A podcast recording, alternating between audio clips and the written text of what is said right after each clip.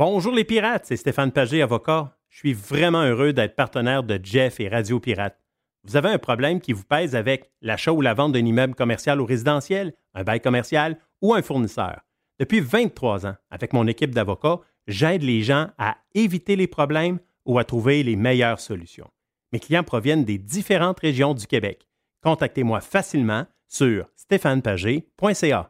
On a du beau temps à venir d'ici la fin de l'automne. Et si ça vous tente de vous promener un peu partout au Québec, en Ontario, euh, également dans le reste du Canada et même aux États-Unis, et que ça vous tente de faire vos activités extérieures, mais d'avoir le luxe à votre portée de main pour faire de dos, pour se faire à manger, eh bien, vous devez passer chez Action VR, le plus important détaillant de VR cargo au Québec. Que ce soit pour la vente, pour l'achat d'un véhicule récréatif, on a ce que vous cherchez. N'oubliez pas que la saison de chasse s'en vient également. Vous aussi, vous voulez avoir un certain confort quand vous arrivez chez vous, dans votre maison, à l'endroit où vous allez être, et vous voulez de l'espace quand vous partez pour mettre tout votre stock, pour être bien équipé pour la chasse. Eh bien, Action VR est craqué pour vous recevoir et vous faciliter votre saison de chasse.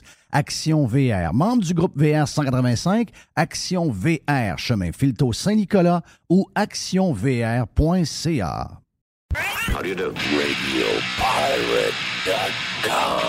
Radio Pirate.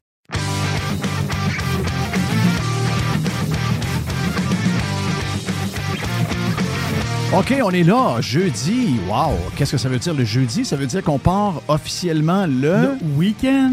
On parle le Ah week-end. c'est l'aubergiste. Yeah. Ben, ça va être euh, pas mal tantôt. Pas mal tantôt. On a euh, Donald Charrette avant l'aubergiste. On a une boîte avec Jerry Une également. Donc, on a beaucoup de, beaucoup de choses euh, aujourd'hui. Euh, Jerry, de bonne humeur? Oui. Bon, parfait. Euh, bonne humeur comment? Bonne humeur? Que... Très de bonne humeur. Très de bonne humeur? Oui, oui, je suis un survivant, moi. Toi, tu es un survivant. Je suis un survivant. Est-ce que tu. Oui, les gens, on le disait cette semaine, d'aller écouter Radio Pirate Prime si vous êtes euh, abonné pour voir et entendre euh, dans le jour 1 lundi euh, Mm. la, la misère puis euh, la mort de proches, comme on dirait. Ouais, un genre de survivant. Mais mais mais il y a une chose de bon là-dedans, c'est que tu serais mort dans ta place. Oui, c'est ça. Tu serais mort dans ton Espagne. Oui, mais ça, ça fait une veuve aussi. Ouais, non. Il est la patente. Ben non, ben on veut Et pas, on veut, on patente. veut, on veut pas. Mais Mais l'histoire, c'est que tu ramènes le bonhomme dans une boîte. hey, ça, ça aurait été l'enfer. Ra- Ramener, ramener Jerry dans une boîte. Dans il est une- où Jerry? Ouais, il est dans- il est dans sa boîte. Jerry est dans la boîte. oui, il est Non, dans la boîte. Non, euh, Ah, euh, moi, je veux même pas entendre parler de ça. non, je sais, je sais. J'étais là, mais c'était Oui. mais- mais euh, Les témoins. El, El Señor Blanco était sur place. El Señor Blanco. Bon, euh, différentes affaires à vous euh, parler. Si jamais vous n'êtes pas encore abonné, on a fait euh, une bonne ride ce matin sur euh, Radio Pirate Prime avec euh, Carlos de Punisher. On a fait le tour euh, de beaucoup de choses. On a parlé de ce qui se passe, ben, ce qui s'est passé en Floride avec le FBI et la maison d'hiver de Donald Trump, parce que Trump, l'été, est plus à son terrain de golf du New Jersey, donc il est plus à New York l'été dans sa tour, dans le Trump Tower. Mais on a parlé de ça pas mal. Et on a parlé de d'autres choses également, des affaires un peu plus locales. Puis je fais, je fais quelques, quelques minutes là-dessus pour vous montrer, si jamais vous n'êtes pas impliqué dans un dossier, comment ne pas répondre, OK? Ou encore, euh, comment peut-être répondre, euh, un des deux. Mais euh, avec toute l'histoire de Hockey Canada, qui était une histoire complètement débile, où on aura probablement d'ici quelques semaines, quelques mois, des noms. On aura des noms parce qu'il y a énormément de journalistes qui graffinent en ce moment la grandeur du Canada et qui veulent savoir qui sont les joueurs, entre autres, dans l'histoire qui a fait euh, éclater toute la patente au grand jour, celle des euh, huit joueurs avec la jeune fille. Ça, c'est bien sûr, c'est la première, euh, je dirais, la première cohorte d'enfants de chiennes que les gens veulent savoir les noms. Mais là, ça remonte jusqu'à 1989 et tout le monde fouille. Donc, il y a des joueurs qui sont dans la NHL, probablement, qui sont impliqués. C'est surprenant de voir souvent, quand on va voir l'équipe canadienne, comment il y a. Tu sais, on, on- on a comme le feeling, Jerry, que C'est tous des gars dans la Ligue nationale. Ouais, quand tu Oui, joues oui. dans l'équipe junior canadienne, euh, puis que t'as été, euh, t'as joué, t'as gagné la médaille d'or, ou t'as fini, t'as perdu contre les Américains ou les Russes en finale, etc. T'as l'impression que si tu regardes il y a 10 ans l'équipe, t'as l'impression que tous les gars qui étaient dans l'équipe, qui étaient les meilleurs joueurs canadiens à ce moment-là, t'as l'impression que ces gars-là ont toutes des carrières NHL. C'est pas le cas. La preuve, c'est que si vous fouillez l'édition 2003, parce que l'édition 2003, il est arrivé une histoire de cette, de gang-là. Puis encore une fois, c'est pas beau. On est des gars. Moi, je suis un gars de hockey. Ça me touche, euh, ça me touche euh, spécialement parce que c'est. Moi, le hockey m'a formé. Le hockey, c'est le caractère que j'ai, euh, ce que je suis. Ça a été formé beaucoup plus dans le monde du hockey qu'à l'école où, oui, mes chums ont été importants, oui, mes parents ont été importants, ma vie sociale. Mais l'encadrement du hockey. l'encadrement Voilà. du hockey, puis ma vie sociale. Ma Mhm. vie sociale. Tu sais, je regarde mais, ce, que, que ce que mes filles ont, ont eu comme vie sociale dans leur jeunesse. Ça, c'était beaucoup alentour de leur sport. Donc, ça a été la même chose. Donc, ça a été, tu sais, pour moi, là, ça a été ma meilleure école. Puis, je suis bien fier de ce passé-là. Et quand je, quand je lis des affaires de même, quand je vois des affaires de même, surtout que je suis père de filles, ça m'écœure. Ça m'écœure comme gars, ça m'écœure comme homme et ça m'écœure comme gars de hockey, pas à peu près. Donc, euh, oui, il faut que la lumière euh, soit faite là-dessus. Il faut qu'il y ait des têtes qui roulent. Il faut qu'il y ait des. euh, faut qu'il S'il y a des, des- noms qu'on a, qui ne sont pas sortis publics, qui ont été cachés, il faut que ces joueurs-là soient. euh, oui, soient. On, ait leur nom. Qu'on ait leur nom. Qu'est-ce qui va arriver par après? Mais on a cancellé du monde pour pas grand-chose. J'ai l'impression que ça risque de pas être beau pour eux non plus. Euh, mais l'histoire qui est sortie il y a, il y a quelques jours, l'histoire de 2003, qui n'est pas dans la liste des histoires qu'on a sues avec Hockey Canada, c'est celle de Halifax. OK? Celle de Halifax, le tournoi mondial est au Canada à ce moment-là. Je me demande si 2003, est-ce que c'est seulement Halifax? Est-ce qu'on a eu d'autres villes? Parce qu'il y avait deux villes ou trois villes qui étaient impliquées dans le championnat du monde où c'était seulement Halifax. Ça, je ne peux pas vous dire. Mais euh, je sais une chose, c'est que l'équipe du Canada a euh, l'équipe du Canada a perdu contre la Russie en finale, Oui, médaille d'argent. médaille d'argent, et euh, on avait une bonne équipe. Puis là, on a su qu'il est arrivé encore un party. Il est arrivé encore un party avec plusieurs joueurs. C'est-tu six ou sept joueurs? Puis à ce moment-là, il y aurait une vidéo qui est sortie de ça. Il y a une vidéo de ça où il y a six, sept joueurs dans une chambre d'hôtel qui profitent d'une fille. Donc, on est en 2003 avec un vidéo. Donc, c'est pas, pas un téléphone cellulaire. là. Les iPhones sont arrivés. Les iPhones sont arrivés après Radio Pirate. Radio Voilà. Pirate est venu au monde le 17 mars 2006. OK? En 2006, je faisais des entrevues. Personne. on- on avait- les, les téléphones les plus techno que nous avions, il y avait une petite bille dans le milieu. là, OK? Il n'y avait pas grand-chose, mais il y avait beaucoup de monde qui. qui- il, y avait une, il y avait une genre de religion autour de ça. C'était finalement pas grand-chose quand on y pense, mais c'était les BlackBerry. BlackBerry, pour bien du monde, c'était une révolution incroyable. On pouvait prendre nos emails, imagine-toi. Euh, mais moi, je dis aux gens, un jour, on aura dans nos mains des téléphones qui vont nous permettre d'écouter la radio, d'écouter ci, d'écouter ça, de voir des vidéos, d'écouter des... Mais les gens me traitaient un peu de fou, je me rappelle très bien. Les gens me traitaient de fou euh, quand je parlais de ça en 2006, parce que personne parlait de ça, ou à peu près. 2008, moi, j'étais un des premiers Et au voilà. Québec à avoir un iPhone. J'étais un des premiers à avoir un iPhone. Il était blanc, OK? J'étais un des premiers. Et là, je montrais ma- ma- ma- mon jouet les premiers jours que je l'avais et je faisais, je faisais rire de moi, premièrement parce qu'il était blanc. Euh, deuxièmement, parce que les gens étaient bandés sur, euh, sur euh, BlackBerry et disaient jamais une bébelle de même. Comme un jouet. C'est un jouet, C'est il n'y c'est a un pas de sécurité. C'est un téléphone jouet. Nous autres, on a un serveur à part. On, on a, nous autres, c'est sérieux. Ça, c'est pas sérieux. Ben, là, je, je- je capotais quand j'entendais ça. Mais les caméras sont arrivées. Les caméras vidéo, c'est encore plus loin que ça. Là. Dire, au début, on prenait des photos, mais là, prendre le film, je pense pas que c'était la première édition du iPhone.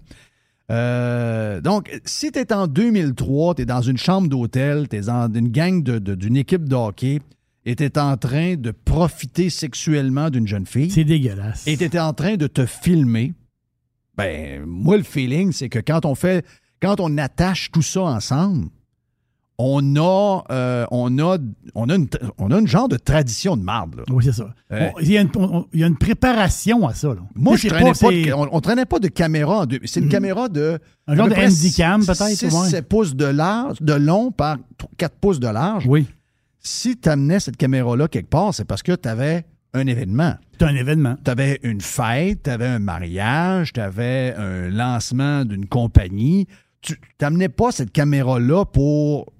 Si tu n'avais pas planifié. Moi, je n'avais pas de caméra, j'allais en louer une. Oui. C'est les clubs vidéo, je pense qu'il y c'est des petites cassettes, le 8 mm. Exactement. C'est des petites cassettes de même. Donc, si tu avais une caméra de même, c'est que tu savais qu'à ce moment-là, il y avait un événement. Et là, quand on regarde, puis on se dit, ben, écoutons, voyons, moi, je connais plein de gars de hockey. Il y plein- je connais pas de gars de hockey qui ont le goût d'être avec sept de leurs chums dans une chambre puis profiter d'une fille de 18 ans. Je connais pas de ça, moi. Puis pourtant, j'étais avec des gars. euh, J'étais avec des vrais gars, là. J'étais avec des gars qui. euh, Des, des des gars dynamiques, des gars qui. Des gars qui brassaient la cabane un peu. Mais jamais, moi, j'ai. Jamais, j'ai. Dans, dans la chambre de de toutes les discussions folles qu'on a eues, les autobus, tout ce qu'on a pu se raconter pendant qu'on roulait des heures de temps, jamais on s'est parlé de ça. Il y avait une culture dans ce gang-là. OK? Il y avait une culture. Moi, c'est ma blonde qui m'a allumé un matin. Elle dit Écoute, elle dit, c'était une genre d'initiation, c'était une genre de tradition. C'est sûr que. Ben oui, c'est sûr que. C'est sûr que. Écoute, depuis 89 que les premiers cas. Et là, 2003. Pourquoi le 2003 n'est pas dans la liste? C'est qu'il n'y a pas eu de plainte. C'est juste, une, Mm. c'est juste là, avec tout ce qui sort, il y a une histoire de 2003 à Halifax, dans une chambre d'hôtel. Et dans les joueurs, il y avait 22 joueurs. OK? 22 joueurs, Il y a exactement. 22 joueurs dans l'équipe que vous pouvez voir sur, euh, sur le web, que vous pouvez trouver facilement. Il y a pas il- il y a la moitié des gars, à peu près, qui ont, qui ont fini NHL. Les autres ont fini nulle part. là. Ils ont dû, ils ont dû devenir des hockey bums qui ont joué en Europe puis euh, dans East Coast, des genres, des genres de patentes de même. Mais c'est pas tous des, des stars de la NHL.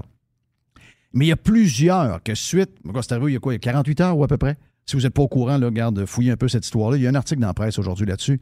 Euh, il y a des joueurs qui tout de suite sont sortis sur les réseaux sociaux, soit la Facebook ou encore euh, Twitter, des gars de cette équipe-là, ils ont dit Excusez-moi, je suis membre des 22 gars, je viens d'apprendre cette patente-là, je suis zéro au courant de ça, ça me dégueule, ça m'écœure, et je ne faisais pas partie des gars qui ont fait ça. OK?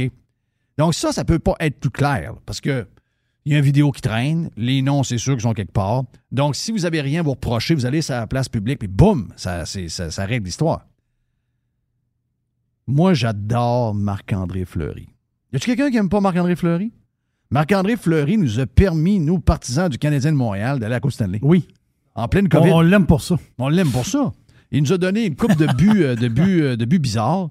Puis euh, j'ai l'impression qu'on s'en avait eu le, le- le- le- le gros dépressif dans le net avec ses pelules tout le long de la série. Je suis pas sûr qu'on aurait été à Coupe Stanley contre le Lightning. Fleury, à sa façon, il a marqué la Ligue nationale par son style, le style de gars qui est. Oui. Puis, euh, Un style c'est- un peu boîte à lunch comme goaler. Voilà. Mais gars sympathique. Voilà, les gens de Pittsburgh l'adorent. Les gens de Pittsburgh ne voulaient jamais voir Fleury Flower partir. Même chose à Vegas. Euh, C'est un gars aimable. C'est un gars que les gens aiment. Puis euh, c'est bien mérité parce qu'il l'est. Il a l'air, je ne connais pas personnellement, mais il a l'air d'un gars très aimable. Il était moins aimable cette semaine. Euh, il est venu à la classique euh, Simon Gagné, Patrice Bergeron. Et je sais pas son. je- il était de l'équipe de 2003. C'est Oui. le goaler. C'est le goaler le numéro un de l'équipe. C'était le goaler numéro un. Il a Mhm. gaulé cinq des sept games, dont la finale, entre autres. C'était Marc-André Fleury. Et Marc-André Fleury est parti de cette équipe-là, a continué son. ben, je me demande s'il a fini l'année, parce qu'il est parti NHL à 18 ans. Il y a eu. euh, il est comme euh, soit à la fin de l'année ou pendant l'année, mais il est arrivé quelque chose. Et là, on lui a demandé euh, des commentaires sur ce- cette édition-là. Et là, il répond deux fois. OK, c'est ici à Québec, au centre Vidéotron, c'est arrivé il y a deux jours. Il a répondu Je n'ai pas de commentaires. Je suis pas en train de dire que Marc-André Fleury était dans la chambre d'hôtel avec la jeune fille. OK, ça, je peux pas. J'ai aucune information là-dessus. Mais je connais le côté malpropre des journalistes. Si on a été avec un article de, de sens-là ce matin dans la presse, c'est parce qu'on veut laisser flotter quelque chose. OK? Et ça, c'est c'est poche. Parce que euh, on a de la misère à imaginer. La jeunesse, 18 ans, je comprends. C'est pas la même chose que quand tu as 30 quelques années. C'est peut-être pas la même personne.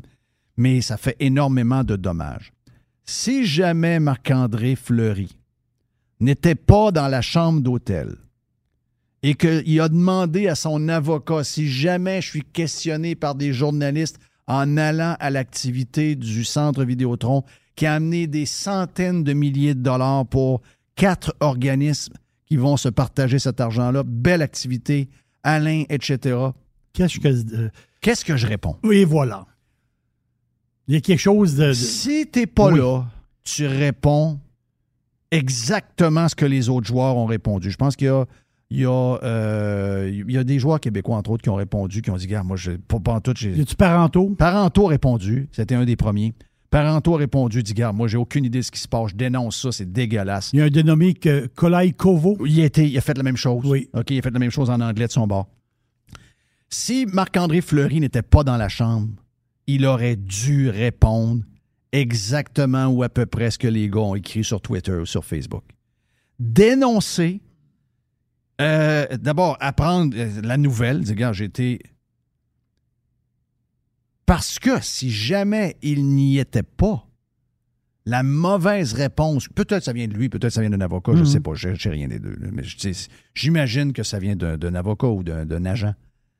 C'est qu'il s'incrimine. Puis, vous savez, c'est une image. C'est une question d'image. On ne sait pas s'il était là ou il n'est pas là. Puis, on se- Qu'est-ce qui va se passer avec ça? Est-ce qu'on va avoir. On ne sait pas comment ça va finir, toute cette histoire-là. Mais c'est une mauvaise réponse. C'est une mauvaise réponse. Et quand je lisais l'article de la presse ce matin qui m'était envoyé par quelqu'un, justement, qui, que ça- ça lui tient à cœur, ça donne le feeling que Marc-André, qu'on aime, qu'on adore, a quelque chose à cacher. Soit qu'il sait qui c'est qui, il est ami avec quelqu'un, ou encore il était là. Je ne veux pas dire qu'il a participé à patente, on ne sait pas. On ne sait rien. Mais la réponse, elle est mauvaise. Elle est très, très, très, très, très, très mauvaise. En tout cas, j'espère que toute la lumière va être faite là-dessus. Effectivement, il y en a qui vont dire Ouais, mais qu'est-ce que ça donne de rebrasser le passé? Il y a eu de l'argent qui a été brassé, c'était des jeunes hommes. Est-ce qu'on est. L'époque où on est, excusez-moi, là, on est père. On est père. Puis moi, je veux dire, même au nom des gars, là. Au nom des gars, plus on en sait cette histoire-là. Je sais qu'auparavant, on a parlé avec Carlos de Punisher dans le, dans le, dans le, le Ra- Radio Pirate Prime tout à l'heure. Tu c'est un boys club, surtout quand on, parle au niveau professionnel, énormément d'argent. Il y a plus d'argent aujourd'hui qu'il y en avait dans le temps, mais pour le temps, il y avait énormément d'argent. Beaucoup de gars ont fait des conneries de même. Beaucoup de gars ont fait des affaires qui aujourd'hui sont inacceptables, qui par le passé s'achetaient par un chèque. Ben, si on veut changer ce qui se passe, parce que c'est arrivé il n'y a pas longtemps, là. Les Tigres de Victoriaville, à l'entourage ici, au bout du lac Beauport, là, gagnent la Coupe, euh, la Coupe Memorial ou la Coupe du Président qui ont gagné à ce moment-là, Je pense que c'est à cause du président. font un Mhm. party pour célébrer ça. Mhm. Il y a une employée de la place qui se fait courtiser par un joueur. Elle, elle, elle le trouve cute. Elle décide, OK, elle a le droit. à Elle a le 18 droit, elle a le droit. elle a le droit. Elle décide d'aller dans la chambre avec ce jeune-là qu'elle trouve beau puis qu'elle est peut-être impressionnée parce qu'il joue au hockey junior puis je sais pas, là, j'ai pas le reste. Mais elle, dans sa tête, il n'y a pas deux de ses chums qui arrivent. là. Non, c'est ça. Il n'y a pas un plan en arrière. Il n'y a pas deux de ses chums qui ça. arrivent, là. Donc, ça, là, au nom de l'amoureux du hockey que je suis, puis que nous sommes pas mal là, de monde au Québec, là, faut que ça soit clarifié une fois pour toutes. Il faut que ça soit. faut que ça soit assez sévère, que ça fasse assez. Un peu comme on a fait avec l'histoire de Carl. Euh, C'est-tu Beach ou Carl, euh, le gars là, de, à, à Chicago?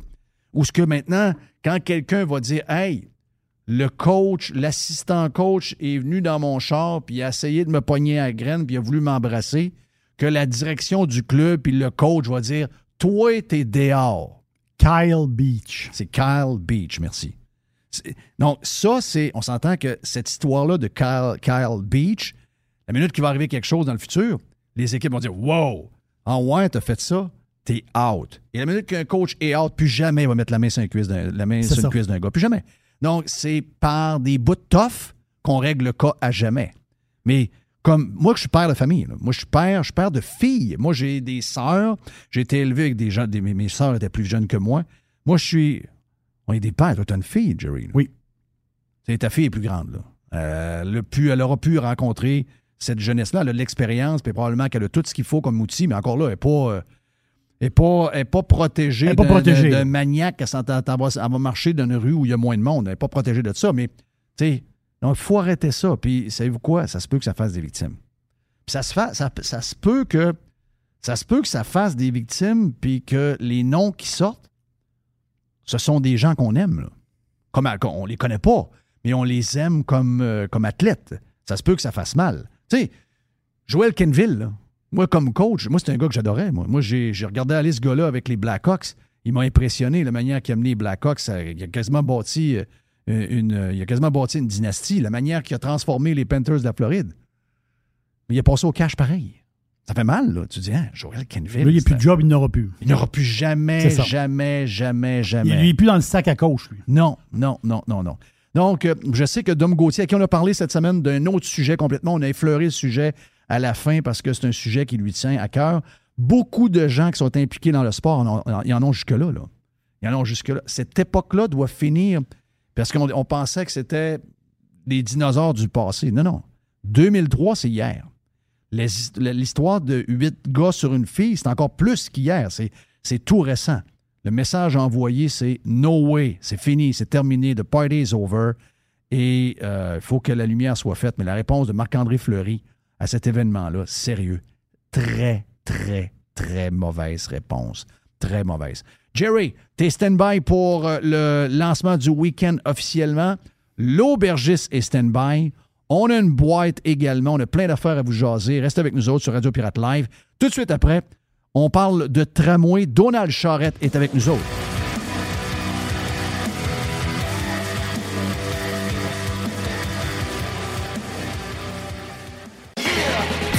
Juste du bon stock. Every hour. Du bon stock.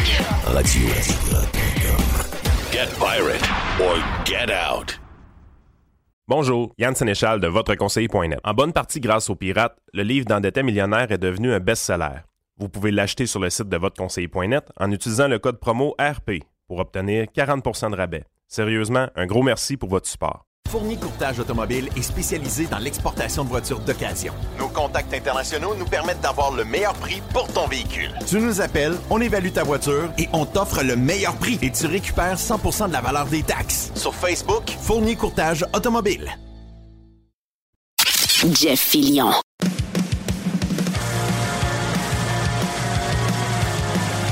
OK, on est euh, sur Radio Pirate Live en ce jeudi, mon ami euh, Jerry. Euh, L'été fait que, ben l'été aussi, puis je dirais les différentes lignes de communication des médias, je vois un genre de, de, laisser aller sur le tramway.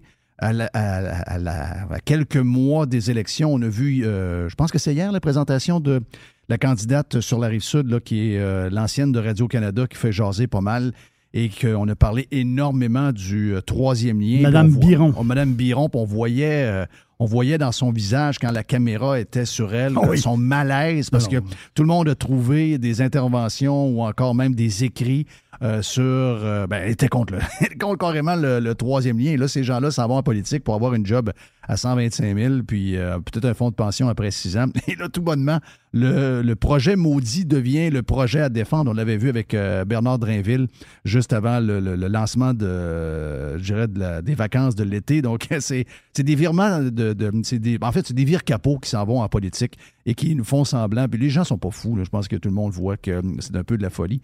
Euh, mais, mais, mais à l'opposé de ça, l'autre projet qui lui semble le projet aimé de QS, le projet aimé de plusieurs politiciens municipaux, le projet aimé par euh, les, journalistes, les médias, les commentateurs, etc., le fameux projet de tramway.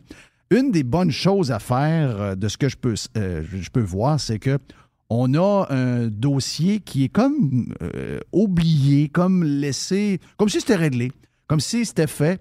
Il n'y a toujours pas d'approbation de la population. L'idée d'un référendum semble être euh, comme. euh, on n'en parle plus. Les médias ont, leur- ont leur stratégie. L'Antarctique va être sauvée. On, on va avoir un tramway. Ouais, Ça, peut le résumer.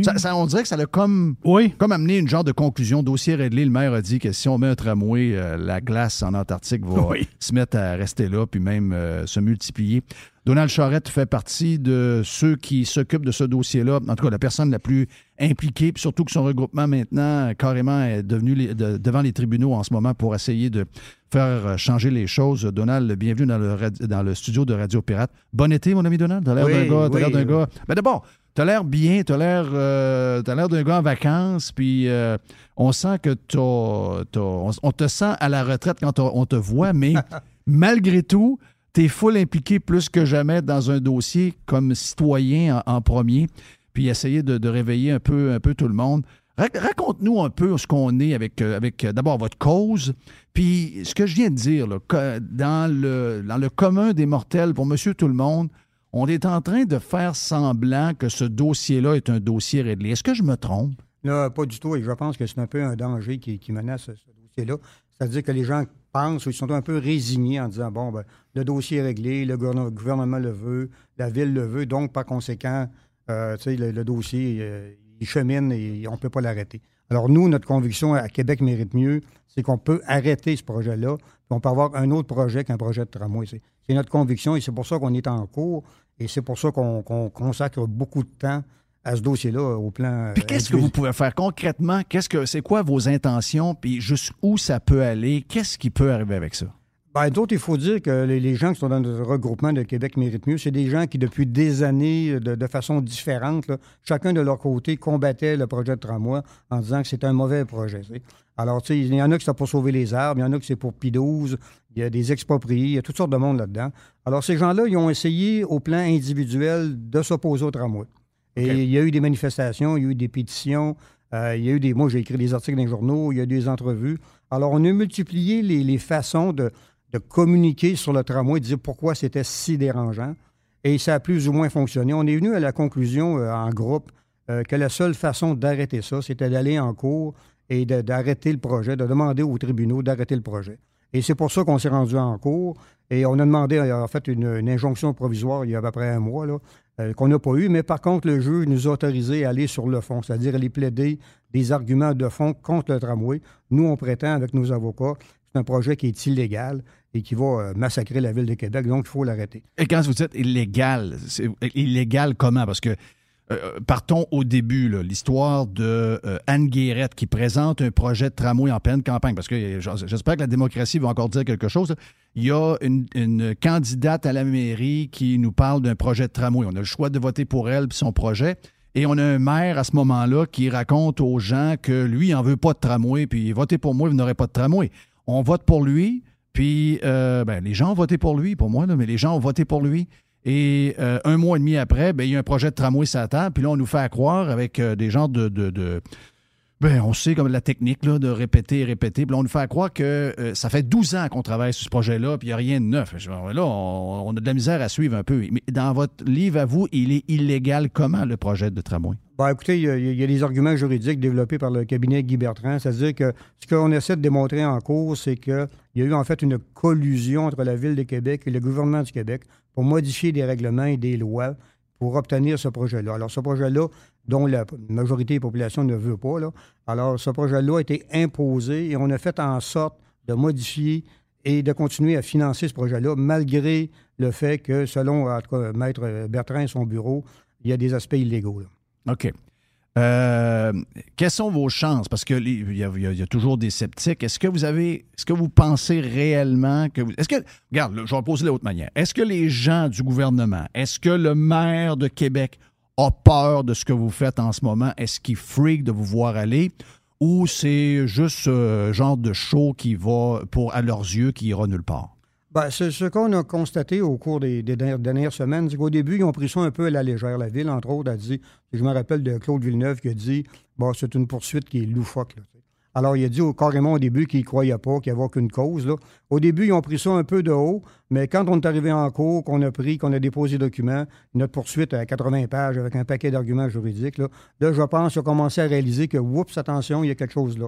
Et moi, j'ai assisté au Palais de justice il y a un mois au débat. Alors, il y avait les avocats de la Ville, les avocats du gouvernement du Québec et les avocats du gouvernement fédéral. Alors, ils étaient là sur place, ils ont passé une journée à se défendre. Non, à à partir de ce moment-là, ils ont réalisé que c'était pas une joke. Euh, C'est ça. Alors, puis je pense que là, ils sont devenus euh, sérieux, puis on dit, on va apprendre, puis on va répondre point par point à ce que nous, on prétend. Là. Alors, on a vu, c'est, alors, ils ont passé une journée là à se défendre. Alors, là, tu dis, puis je pense qu'ils se sont fait dire par leurs avocats, il y a peut-être des points où on est un peu plus faible, il faut faire attention. C'est, alors, je dis pas qu'on va gagner. Euh, nous, nos avocats nous disent qu'on a des bonnes chances de gagner. Moi, j'y crois. Euh, mais ceci dit, c'est le juge qui va décider. Mais je pense que euh, l'attitude du départ de dire on prend pas ça au sérieux, ça n'a pas duré parce que nos arguments sont solides. OK.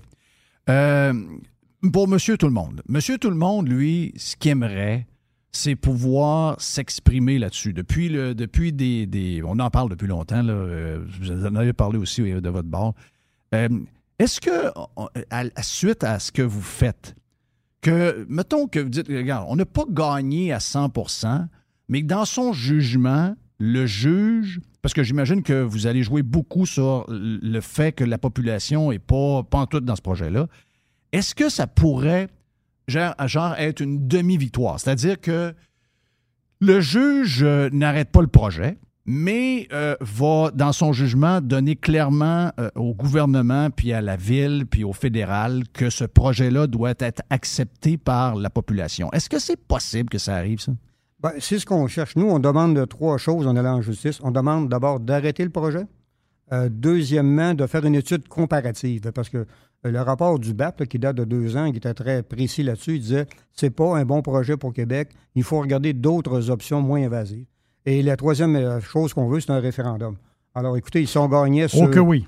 Alors, c'est Ça, tout le monde veut ça. c'est- C'est c'est ce qu'on demande en cours. Alors, c'est de- dans nos demandes. là. Mhm. Alors, écoutez, euh, faire une vraie étude comparative indépendante en disant ce sera quoi le meilleur? Si on veut un transport collectif, qu'est-ce qu'on voudrait? Et si oui, est-ce qu'on peut le faire approuver par la, la population de Québec? Alors là, on aurait quelque chose qui est acceptable socialement et qui serait vendable. À l'heure actuelle, je pense que tu disais, c'est vrai, là, en 2017, Régis Labombe s'est présenté. Moi, je me rappelle, j'ai couvert la, campagne électorale. là. On se disait, mon Dieu, que la campagne est insignifiante. Parce que, tu sais, dans le fond, il annonçait juste des petits projets locaux. Moi, je m'appelle, à la radio, je l'avais appelé Régis le paysagiste, là, parce que dans le fond, il faisait juste annoncer des, des, Des parcs, des, parcs, euh, des, projets locaux, c'est correct, mais ce n'est pas un grand projet, parce que Il y avait un foulard, là, il se promenait. Oui, Moi, oui, un ça, parc, là. ruelle. Il faut se rappeler que les élections d'avant, M. Labombe est arrivé avec le projet d'amphithéâtre. Après ça, il est arrivé avec le projet de modifier les conventions collectives dans les fonds de pension. Oui, oui. Alors, tu sais, il y avait des, affaires solides. Là, Alors, il est Là, il n'y avait rien. Là. Là, il n'y avait rien. Puis moi, je me rappelle, je me disais, mon Dieu, on va Ça cache quelque chose. Alors, tu sais, alors, ce qu'on a appris par la suite, selon, en tout cas, Raymond Dion, entre autres, c'est qu'il y avait déjà un deal auparavant. Parce que Raymond Dion, qui était conseiller municipal, qui était président Au euh, RTC. au RTC qui a dit oui, euh, Mme Véronique Tremblay m'avait déjà dit auparavant qu'il y avait 3 milliards pour un tramway. Alors, est-ce qu'il le savait, il ne le savait pas, est-ce qu'il l'a caché? Et là, comme par enchantement, il y a un projet qui a surgi de terre tout d'un coup en disant ben OK, on a un projet de tramway. tu sais. Alors, la population n'a pas été mise dans le coup du tout. Là. Ouais. Elle n'a pas été associée à ça. Puis là, on nous dit, écoute, ça fait 12 ans, ça fait 20 ans qu'on travaille là-dessus. Puis Ouais. Hey, il faut se rappeler que Régis Labombe a passé toute sa carrière à combattre le tramway et à dire que c'était un mauvais projet, qu'il était contre ça, il, il a- il a- il a planté Mme Guérette. Alors, alors c'était un revirement euh, extrêmement important et soudainement, ce projet-là est apparu. Alors, je pense que ce, ce projet-là souffre d'un déficit d'acceptabilité depuis son départ. Enfin. Puis, euh, il y a, il y a l'histoire de la COVID aussi. On dirait que on n'a pas eu de vie là, pendant deux. Ça a frappé. Là. Notre vie a changé peut- peut-être à jamais avec le télétravail, la nouvelle manière de fonctionner. Ça, c'est pas du tout dans les. Tu sais, comme les anciens. Les anciennes données. rentrer, les fonctionnaires veulent plus travailler T'as les anciennes données, puis t'as comme les nouvelles données et les données futures. Ça, c'est- me semble que c'est un argument incroyable. C'est comme si ça n'existait pas, l'affaire de COVID. Mais non, les fonctionnaires ne veulent plus rentrer travailler. Ah non, puis euh, je voyais récemment, je pense qu'à Montréal, là, dans, dans le transport en commun, ils sont revenus à 60% de ce Oui. qui était avant la pandémie. Oui. Euh, Je voyais cette semaine un sondage fait auprès des, des fonctionnaires fédéraux. Là. Les fonctionnaires fédéraux, ils ont l'obligation d'aller au bureau deux jours par semaine. là. Oui. Alors là, ils ont fait un sondage auprès des membres. 60% des membres de la fonction publique fédérale disent on veut rester à la maison. Et 20 ou 25% disent on veut un système hybride. Ça veut dire que 80-85% des gens qui travaillent qui disent là, et là, les syndicats disent on va en tenir compte et on va inclure ça dans les conventions collectives Oui. le, le- le droit de télétravailler. Alors, tu sais, c'est- c'est pas quelque chose de temporaire, contrairement à ce qu'on nous a dit. C'est pas quelque chose qui va durer six mois. C'est devenu une nouvelle façon de Une nouvelle travailler. façon. Alors, ça, ça a un impact sur le transport en commun. Ça a un impact sur les déplacements. Non, parce qu'on le faisait plus pour eux, là, en passant. là. C'était vraiment eux qui étaient la clientèle euh, première, en Ah ouais. passant. Euh, donc, ça, quand vous dites, on ne sait pas si on va gagner. Mais mettons, comme je dis, euh, le, le- le but premier d'arrêter le projet, c'est une, défaite. OK, parfait. Mais les deux autres, ça peut être deux grosses victoires. là. Ben, tout à fait. Moi, je pense que si on avait l'étude comparative et un référendum, là, on aurait la vraie vérité. Oui. Se- Selon les, les sondages, 60% et plus de la population de Québec est contre le projet de tramway. Hmm. Alors, on peut-tu en tenir compte quelque part? On peut-tu en tenir compte politiquement. là? Je parle autant pour la CAQ que pour la, la Ville de Québec. là. Ouais. Euh, là, en plus, euh, il y a tous les coûts de construction en ce moment. Je ne sais pas qu'est-ce qui va arriver dans l'économie au cours de la prochaine année ou la prochaine année et demie, puis qu'il y a peut-être euh, un moyen que ces coûts-là euh, s'écrasent. Mais je sais qu'on l'entend souvent sur le troisième lien. D'abord, les coûts, ils, ils savent, on dirait, à l'avance. Il n'y a, pas encore d'études de fait sur, sur rien. Mais ça a qu'il y a des montants. Il y a 6 milliards des fois, il y a 10 milliards. Là, oh, ben là, les coûts de construction, c'est rendu com- complètement fou les projets publics. Ça, euh, si on fait le projet, parce que, tu je parle à beaucoup de gens qui sont contre le projet. Ils sont contre le projet en tant que tel pour les raisons qu'on vient de nommer. Euh, D'abord, c'est pas le bon projet, c'est pas euh, la bonne place qui passe, c'est pas le tramway qui s'apprend. Il y en a qui disent ça prend peut-être plus pour notre climat un genre de, métro surélevé ou un, métro souterrain. Mais il y a beaucoup de gens que je rencontre qui se disent euh, je comprends, dans le fond, la bombe qui s'est fait donner de l'argent sur un plateau d'argent, puis tu l'amènes dans une région où il n'y a pas. euh, on n'est pas Silicon Valley, on a un gouvernement, puis après ça, c'est pas mal ça que l'économie est pas mal centrée autour de ça. Euh, ils disent j'aurais peut-être fait pareil, j'aurais peut-être créé quelque chose parce que j'aurais voulu ramasser les milliards pour que ces milliards-là pleuvent dans l'économie, régionale. Si Donald Charrette est maire de Québec et que, mettons, le fédéral arrive et dit Hey, j'ai de l'argent pour toi. Euh, regarde, tu peux pas faire un village de Schtroumpf. Nous autres, on capote sur euh, les, on capote sur euh, le- le- le- les changements climatiques, puis on veut moins de chars, puis on veut moins de ci. Est-ce que Donald Charrette aurait refusé les milliards du fédéral ou t'aurais pensé à un projet différent de celui-là pour aller chercher la manne que certains disent, les, constructeurs, les bureaux d'ingénieurs, les gens qui sont dans l'économie en général? Parce que quand, ils parlent de ça, ils sont tous un peu contre le projet actuel, mais ils veulent pas voir les milliards s'en aller ailleurs. Je sais pas si euh, je suis facile à suivre là-dessus. Là. Euh, oui, tout à fait. Écoute, euh, est-ce qu'on peut lever le nez sur 4 milliards d'investissements publics? C'est la, la question, dans Ouais. le fond. Bon, euh, écoute, euh, moi- ceci dit, moi, je pense pas que, parce que le gouvernement, c'est c'est notre argent quand même. là. Oui, oui. Peu importe d'où ça C'est vient. souvent l'endettement. C'est- C'est notre argent, alors c'est l'endettement de la population. Là. Alors, tu sais, c'est pas parce qu'il y a 4 milliards qu'il faut se garrocher pour aller le chercher en disant il faut le dépenser absolument. Idéologiquement, un peu, là, je pense ça. Je suis à la même place. Euh, ceci dit, bon, ceci dit, si tu dis j'ai besoin de transport collectif et que les gouvernements te disent je suis prêt à le financer, ben tu vas voir. Sauf que tu prends la peine d'aller chercher le meilleur mode. Et je pense que c'est là qu'est l'erreur. C'est-à-dire que, euh, ce que ce que disent plusieurs experts, c'est que ce projet-là a été fait à l'envers. C'est-à-dire qu'on a décidé que c'est un tramway, puis après ça, on a essayé d'ajuster les choses au tramway. Soit le trajet, euh, soit la coupe des arbres, peu importe. Là, on a essayé par la suite de le justifier. Puis on essaie maintenant avec des études, tu sais, on parlait Ça aurait été quoi le bon projet?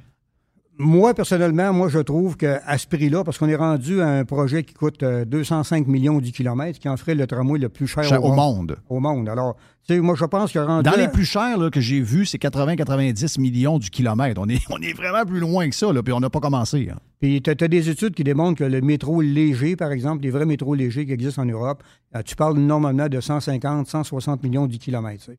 Euh, au début du projet de tramway, on parlait de, de 80 millions du kilomètre, mais là, puis il faut se rappeler que c'est pas le même projet qu'au départ. Au départ, on avait un trambus, on avait un tramway, on, avait, on se rendait à Charlebourg. Alors, ce projet Exactement. Non, Oui, mais oui. ce projet-là a été amputé au fur et à mesure, mais la facture a commencé à continuer à augmenter. On est à 4 milliards actuellement. Alors, moi, personnellement, je pense Mais est-ce que je rêve qu'un projet de même, c'est le but, c'est d'aider les banlieues à s'en venir vers le centre? Si on a encore besoin d'aller au centre, moi, je vais de moins en moins au centre. Donc, euh, je suis un gars de banlieue, mais j'ai moins besoin d'y aller. Mais oui, souvent, ces projets-là sont faits en étoile. C'est-à-dire qu'il y a le cœur de l'étoile, puis il y a comme plein de branches qui viennent se connecter au cœur. C'est loin d'être une genre de ligne qui part de même en genre de S qui se promène droite puis qui aboutit dans rien. Alors, ben, tu as tout à fait raison. Le projet actuel, c'est un projet de centre-ville. Alors, il part grosso modo de. Ben, il part du IKEA, dans le fond. Il part là. de rien. Il part de, de- de No Man's Land, là, puis il se rend à Destimoville. Mais dans le fond, essentiellement, c'est un projet urbain qui double ce, que, ce qui se fait déjà en autobus, Oui. qui est très réussi. La Oui. 800, la 800. Alors, on vient doubler à, à 4 milliards quelque chose qui marche bien au centre-ville. ben, en fait, c'est la seule patente du RTC qui marche vraiment bien. Tout à fait. Et là, tu as raison sur un point, puis je pense qu'il y a des experts qui le disent. Là, la, la faiblesse du- du- de, de ce réseau-là, c'est les axes nord-sud et, et aussi la rive sud. Alors, on va pas chercher les clientèles de, de Beauport, de val de Le Bourgneuf, où il y a beaucoup de monde. On va pas chercher cette clientèle-là. On va même pas chercher la clientèle de la Rive-Sud.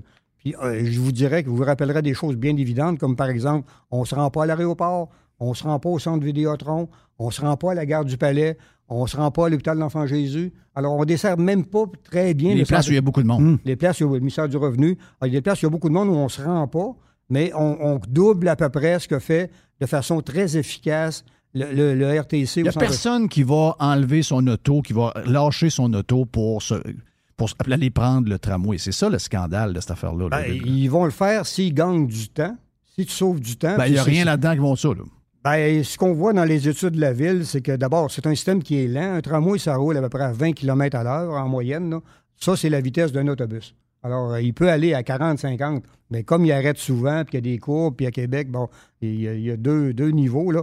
Alors, tu sais, il va pas extrêmement vite, il arrête souvent, donc tu as la même vitesse. Et ce qu'on oublie de dire aussi, c'est que le nombre de correspondances va doubler avec un tramway par rapport à un autobus. Parce qu'il va y avoir deux pôles d'échange, un à Sainte-Foy et un à Saint-Roch. Il faudra que les gens changent de, de- de mode de transport ou qui, qui viennent se connecter Ouais. à. Alors, tu sais, si tu gagnes pas de temps, ben, pas envie de changer. Là. Est-ce qu'on aurait. Parce que je regardais ce matin, je voyais la, chicane à l'intérieur de Québec 21, malheureusement. Là, euh, ils sont en train de s'araquérir en- entre eux autres. Mais euh, on oublie que Jeff Gosselin a pas ses proches du pouvoir. On est là à dire oui, euh, le, maire actuel a gagné alors que la mairesse, la, la- dauphine du maire Labaume était mairesse pendant quelques minutes. Mais quand on regarde les chiffres, euh, Gosselin n'était pas bien loin de ces deux-là.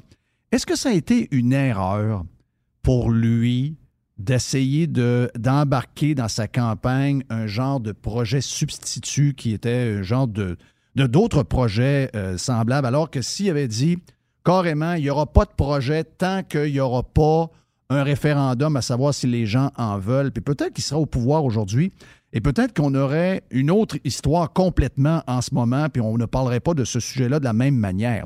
Est-ce qu'il y a eu une erreur de sa part? Ben, je pense qu'il y a une erreur de Québec 21. Dire, Ils ont présenté leur projet beaucoup. Tu sais, leur projet n'était pas mauvais, je pense, mais ils l'ont présenté beaucoup trop tard. Ils l'ont présenté collé sur la campagne électorale. Ils n'ont pas eu le temps de l'expliquer. Ils n'ont pas eu le temps de le défendre. Ils l'ont mal défendu.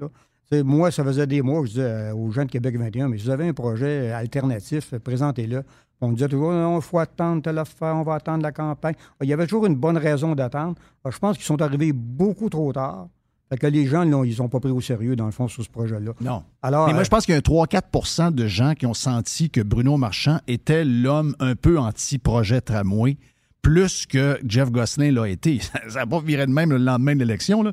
mais il y en a qui ont, que je connais qui ont voté pour Bruno Marchand, qui pensaient que c'était lui le gars anti-tramo- anti-tramway. Ben, tout à fait. Tu sais, la, la question qu'il faut se poser, est-ce que Bruno Marchand serait maire de Québec aujourd'hui s'il avait dit carrément je suis pour le même trajet que Mme Savard ou que Régis Labon? S'il avait dit ça carrément en disant Il serait pas maire. Et je ne ferai pas de changement au projet, c'est le même projet que j'adopte, là. Est-ce qu'il sera maire aujourd'hui? Non. On peut se poser la question. Moi aussi, je connais des gens qui m'ont dit je vais voter pour lui parce qu'il va modifier, puis il va. on se rappelle les arbres, la dalle et les fils, là. Alors, on, se, on se rappelle de ses promesses. Alors, il y a beaucoup de gens qui y ont cru. Puis, il faut dire qu'après le, le- le 14 ans de la bombe, ben, tu sais, euh, euh, Bruno Marchand était rafraîchissant, c'était un nouveau politicien, dynamique, etc. Alors, ça a joué beaucoup, là. Moi, mais lui aussi, ça me donne. Puis personnellement, c'est un gars que j'aime bien, mais je veux dire, au niveau politique, j'ai le même feeling un peu que l'élection de la Beaume en 2017. J'ai l'impression que je me on s'est fait berner.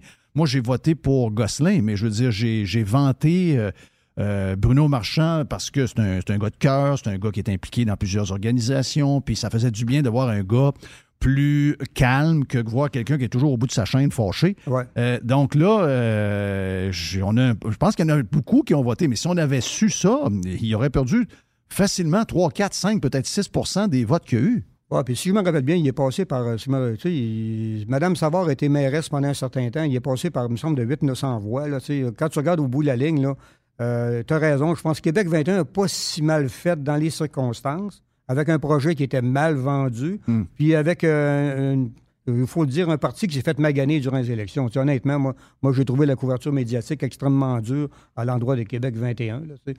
Euh, je pense que les, les- les- les- médias ont été durs avec Jean-François Gosselin personnellement. Oui. Et si, si bien que Gosselin, après, je pense à- après la campagne, euh, M. Gosselin il a, lâché la direction, puis je pense qu'il était euh, Ça et, l'a me- brisé. et- et un peu brisé, puis meurtri personnellement. Là. Alors, il a pris ses distances, et ce qui explique peut-être le- l'effondrement de Québec 21 actuellement. Ouais. Dans le dossier du. euh, ben, en fait, dans plusieurs dossiers. Tramway, troisième lien, Québec 21, que vous de nommer. Euh, Donald a été. Vous avez été tout le long de votre vie là-dedans. Vous êtes encore probablement. Mais moi, comme moi, depuis 84 que je suis là-dedans, moi, je regarde des changements au niveau médiatique. euh, depuis, depuis facilement une dizaine d'années. J'ai juste regardé le journal La Presse, qui pas tout ce que c'était. C'est devenu un journal green, woke, etc. Euh, les journaux même de Québécois, euh, le positionnement un peu mollasson du soleil sur à peu près tous les, dossiers. C'est quoi votre. euh, Qu'est-ce que vous voyez dans le milieu des médias? Qu'est-ce que. Est-ce que vous ennuyez du passé? Est-ce que vous trouvez qu'ils sont pas pires? Est-ce que vous voyez que c'est une évolution normale? C'est quoi votre analyse des, médias traditionnels depuis une dizaine d'années? Ah, ben, moi, écoutez, je suis un peu un gars de, je dirais, de, de la vieille garde. Là. Je- je- bon, j'ai passé 40 ans comme journaliste. J'ai dirigé d'ailleurs la salle de rédaction du Soleil et celle du Journal de Québec. Exact, les deux. les deux, les deux, les deux salles de rédaction. Alors, moi, écoutez, c'est sûr que je suis un peu critique. Là. Euh, euh, je trouve que maintenant, il y a, de façon globale, là, il y, a, il y a des journalistes qui arrivent beaucoup trop vite au sommet de leur carrière, beaucoup trop rapidement. Au point où ils peuvent émettre des opinions sur à peu près tout. Là. Et moi, j'ai toujours essayé de faire la, la différence entre le journalisme de reportage, faire du reportage, et le journalisme d'opinion. Ouais. C'est sûr qu'au fil des années, on voit qu'il y a un glissement de plus en plus. Moi, moi, ça me fait toujours sursauter quand j'écoute un, un reportage à la télévision, que je lis un texte, puis que je vois que là, il y a, il y a du commentaire dans un texte de nouvelles. Ça me rend toujours mal à l'aise en disant il faut faire la part des choses. Ouais. Il y a une section opinion. Moi, j'en ai fait de l'opinion, puis j'en fais encore. J'ai écrit des, chron- des chroniques, j'ai été éditorialiste au Soleil. Alors, pour moi, c'était bien campé. Ça a une salle, une, une, place pour l'opinion. Et ça peut même être ton opinion personnelle. Là. Ben, il y a une différence avec la couverture. Alors, moi, je trouve qu'il y a un glissement. Là, de- et, Oui, mais euh, on sentait que c'était plus balancé avant. On avait, moi, j'avais le, le feeling que il y avait euh, le, le yin et le yang euh, probablement dans le même journal. euh, puis même si c'était des journaux, dans ce temps-là, euh, le Soleil appartenait à Jessica. Jessica était clairement fédéraliste, mais je voyais qu'à part André Pratt, il y avait des gens qui pouvaient avoir des convictions quand même euh, souverainistes à côté, etc. J'avais le feeling qu'on était capable, comme euh, citoyen, d'avoir une couverture assez juste pour que je sois capable, à la fin de la journée, de prendre un bord ou l'autre. Le maintenant, c'est vraiment un côté seulement. Là. C'est, entre autres, le, le on sait, là, tous les médias, moi, le plus surprenant, c'est quand même Québécois. euh, qui ont beaucoup d'annonces de, de, de, de, voitures, de, concessionnaires, sont mur à mur anti-troisième lien depuis des années et ils sont 100, 200% pro-tramway. Euh, que ce soit Mme Gagnon, que ce soit M. Claude, qui est maintenant politicien, peu importe qui. euh, le- Il n'y a pas de. on dirait qu'il n'y a pas de place au débat, il n'y a pas de place à avoir euh, des arguments euh, des deux côtés. Euh, moi, ça me, ça Pour la démocratie, ça me dérange énormément. Moi, moi, ce qui me fatigue un peu, des fois, c'est quand tu as une espèce de cascade de chroniques qui vont toutes dans le même sens. Oui. Alors, tu sais, à un moment donné, on voit bien, il y a une orientation générale, et là, tu as deux, trois, quatre chroniques qui disent à peu près la même affaire, qui vont toutes dans le même sens. Je trouve que ça manque un petit peu parfois d'équilibre. Et tu as raison. Moi, je me, m'ennuie des époques où il y avait des, des J-Jacques Sanson, des Michel Vastel, des, alors des gens que tu pouvais lire en disant je suis pour, je suis contre, mais au moins, tu sais, j'ai quelque chose de structuré et de bien construit. Alors que des fois, souvent, je vois maintenant, tu sais, c'est c'est un peu léger, c'est un peu. Puis, euh, comme je te dis, moi, ce qui me fatigue plus, c'est l'espèce d'unanimisme à un moment donné. là. L'unanimité de la, la position. On a toutes Ouais. la même position. On trouve tous des angles différents pour défendre la même position. Alors, euh, je m'ennuie un peu de cet équilibre. Pour finir, euh, justicier du tramway, ça, ça dit quoi? Ça, ça- le devoir euh, est arrivé avec ça il y a quoi, peut-être une semaine ou deux. là.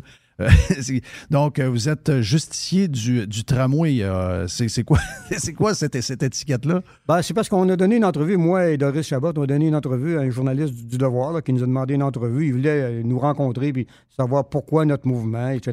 Je trouve que c'est une bonne idée. Puis je trouve ça un peu curieux que personne à Québec l'ait fait. là. Oui. Ça a pris un journal de Montréal, dans le fond, pour nous demander ça. là. Mais le devoir, depuis deux, trois ans, et pas le, quand on vient de parler de- des journaux en général, mais moi, je ne suis pas un, grand maniaque du devoir depuis que c'était au monde, mais je dirais que depuis deux, trois ans, c'est celui qui euh, fait ce qu'on vient de parler, là. un peu plus que les autres d'ailleurs. Ouais, moi aussi, je trouve que le devoir prend un assez bon alignement. En tout cas, il, a pris la peine, le journaliste, de nous appeler. On lui a parlé pendant une heure et demie. Et il a fait un texte par la suite qui a appelé les justiciers du tramway. Alors, écoutez, le, texte, de façon générale, je suis assez satisfait de- du rendu de, de l'entrevue. là. Ben, même s'il y a deux, trois petites remarques que je trouve superflues, mais ça, c'est- toujours après Ouais, toujours publication. Après publication, on n'est jamais satisfait à 100 là. Mais ceci dit, moi, je, je salue l'initiative du devoir de rencontrer des citoyens qui se mobilisent contre un projet public impopulaire. tu sais. Ouais. Alors, je pense que, tu sais, moi qui, qui était qui, était chef des nouvelles, qui, pour moi, c'est l'angle, je trouve que c'est un angle de nouvelle, c'est de dire, au lieu de donner la parole toujours aux officiels et euh, euh, aux institutionnels, aller voir les gens ordinaires qui s'organisent et qui disent, nous, on est contre ce projet-là et voici pourquoi, Ouais. et qui prennent la peine euh, de, de partir un mouvement, de ramasser de l'argent, d'aller en cours. Tu sais, c'est quand même beaucoup d'investissement personnel. Là. Ouais. Ah, puis de se mettre sur la place, puis de se mettre sur la place publique parce que tu sais quand même on est critiqué etc. Alors tu sais moi je trouve qu'il y a quelque chose de, de- de valable là-dedans et je- moi je trouve que la nouvelle est bien plus de ce côté-là que du côté de dire je vais euh, répéter ce que Bruno Marchand a dit ou ce que Ouais. Alexandre Turgeon ou peu importe a dit sur le tramway là. Et vous, euh, vous avez, c'est énormément de temps. C'est vous mangez des tomates de temps en temps. Il y a des gens qui euh, vous applaudissent aussi. Donc c'est ça quand on, on- on rend un débat public. Mais là, vous avez euh, des avocats qui travaillent sur le dossier, connaissant très bien euh, Guy Bertrand. Je sais qu'il fait ça souvent. Euh, euh, ça gueule, comme on dit, mais il y a quand même des frais alentour de ça. Comment vous faites pour, euh, pour financer tout ça? Avez-vous besoin de la part des gens encore? Ah, tout à fait. Écoutez, nous, on est un organisme sans but lucratif, euh, dirigé par des bénévoles. On est un groupe de huit, huit directeurs, en quelque sorte, là, qui, s'occupent de ça. On a parti un site Internet, euh, on a fait imprimer des, des affiches. Euh, écoutez, on fait de la communication et surtout, on a pris une approche juridique, c'est-à-dire on est allé en cours, comme vous disiez tantôt, pour essayer de bloquer le tramway, là, puis d'obtenir d'autres choses. Et on fonctionne avec des donations. Alors, on a un site Internet qui est euh, québecméritemieux.org où les gens peuvent faire une donation. On a ramassé quand même passablement d'argent en quelques mois, là, un mois et demi, deux mois. On a ramassé quelque chose comme 160 000 et, mais c'est pas fini parce que la, la bataille continue. Évidemment, plus on avance là-dedans, plus ça coûte cher. Alors, on est encore en train de, de- de se financer et on finance. On n'a pas d'argent public, contrairement à nos adversaires. Ouais. C'est tout de l'argent de, de gens. De dons. Puis les dons, écoutez, euh, on parle de dons moyens de, je sais pas, genre euh, autour de 50 à peu près que les gens nous donnent. tu sais. Ouais. Alors, c'est quelque chose qui est, qui, est citoyen. Là. Alors, c'est une bataille citoyenne et on veut garder ça comme ça. Il y a- Très il y a- bon. Il y, a, il y a quand même des commerçants qui nous aident. Il y a des commerçants que ceux de la rue Cartier, entre autres, qui nous ont donné 2000 chaque. Là. Mais c'est quand même la minorité. la- le, le- le plus d'argent provient des gens, des individus. Et moi, j'aime ça quand je vois que, je sais pas moi, un individu nous a donné 10 pièces ou 20 pièces. Puis tu sais, tu vois que pour lui, c'est beaucoup. Alors, tu sais, il y a un côté que je trouve là, très encourageant là-dedans, de gens ordinaires qui disent je m'implique parce que je suis pas d'accord avec ce projet-là. Alors, mo- moi, je pense qu'on est en train un peu de rétablir le, le mouvement citoyen d'une certaine façon. Ouais. Et, Très bon. euh, et on essaie, puis euh, je dois vous dire qu'au niveau municipal, là, il faut le savoir, là, euh, les, les lois ont été modifiées pour empêcher la tenue de référendum. Avant, si tu te rappelles, les gens pouvaient demander une ouverture de registre puis obtenir un référendum. Ça, ça n'existe plus dans les lois qui ont été modifiées. Oui, c'est vrai. Alors, tu sais, c'est ça qu'on essaie de rétablir. C'est une des choses qu'on plaide en disant le droit de référendum existait au Québec depuis 1930. Quand Et- même. Et ça, ça a été modifié euh, en la loi sur Il y a la- des gens qui ont applaudi ça en passant, là. Puis, euh, écoute, il y a une citation de Régis Labombe qui, moi, me jette Ben, c'est lui qui applaudit ça, là. je me rappelle Euh, très bien. Je me rappelle d'une citation de Régis Labombe qui, encore aujourd'hui, me jette à terre. Il a dit Un référendum, c'est antidémocratique. Oui! Alors, tu sais, alors parce qu'il disait que dans le fond, quand tu es élu, tu peux faire ce que tu veux. faut pas que tu te fasses enfarger par des petits groupes de pression, etc. Que faut pas que tu cèdes à des intérêts particuliers. Quand tu es élu, c'est spécial, pareil, ça, comme déclaration. Ouais, c'est une des bonnes. Il y en a fait des bonnes, mais ça, c'est une de ces Euh, bonnes. ah ben, moi, celle-là, euh, chaque fois que je la lis, je sursaute. Comment Ouais. peut-on dire? Puis il est allé dire ça en commission parlementaire. Mais l'argument, c'était on essaie de faire des projets, mais il y a des petits groupes qui se mobilisent contre nous puis qui nous bloquent. Donc, ben, ça veut dire qu'à l'inverse, une fois que tu es élu pendant quatre ans, tu n'as plus rien à dire. C'est ça, tu peux faire ce et, que tu veux. Et tu acceptes n'importe quoi. Alors, moi, je dis toujours le pouvoir politique n'est pas un pouvoir absolu. Non, exact. Il peut, être, il peut être neutralisé, il peut être encadré. Et le- la seule organisation qui peut encadrer ça, c'est la justice. Exact. Ah, c'est pour ça qu'on est en cours. Alors, c'est ça le Donc, dernière fois pour euh, l'adresse pour les gens qui veulent faire un don, Donald, juste le répéter. C'est québecméritemieux.org.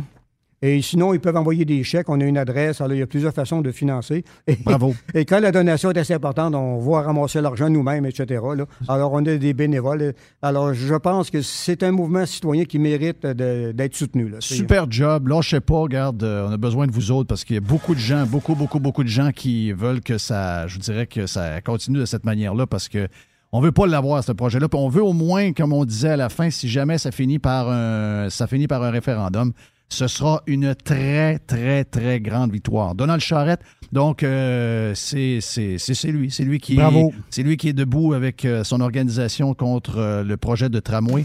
Donc, allez faire un don et allez les aider parce que quand vous allez en cours, vous savez comment ça commence, mais vous savez pas comment ça finit, surtout pour euh, la facture d'avocat. Donc, bonne chance à vous autres. Puis euh, les gens, ben garde, allez faire un don sans problème pour euh, les aider. Mon nom est Jeff Fillion, vous êtes sur Radio Pirate Live, on vient.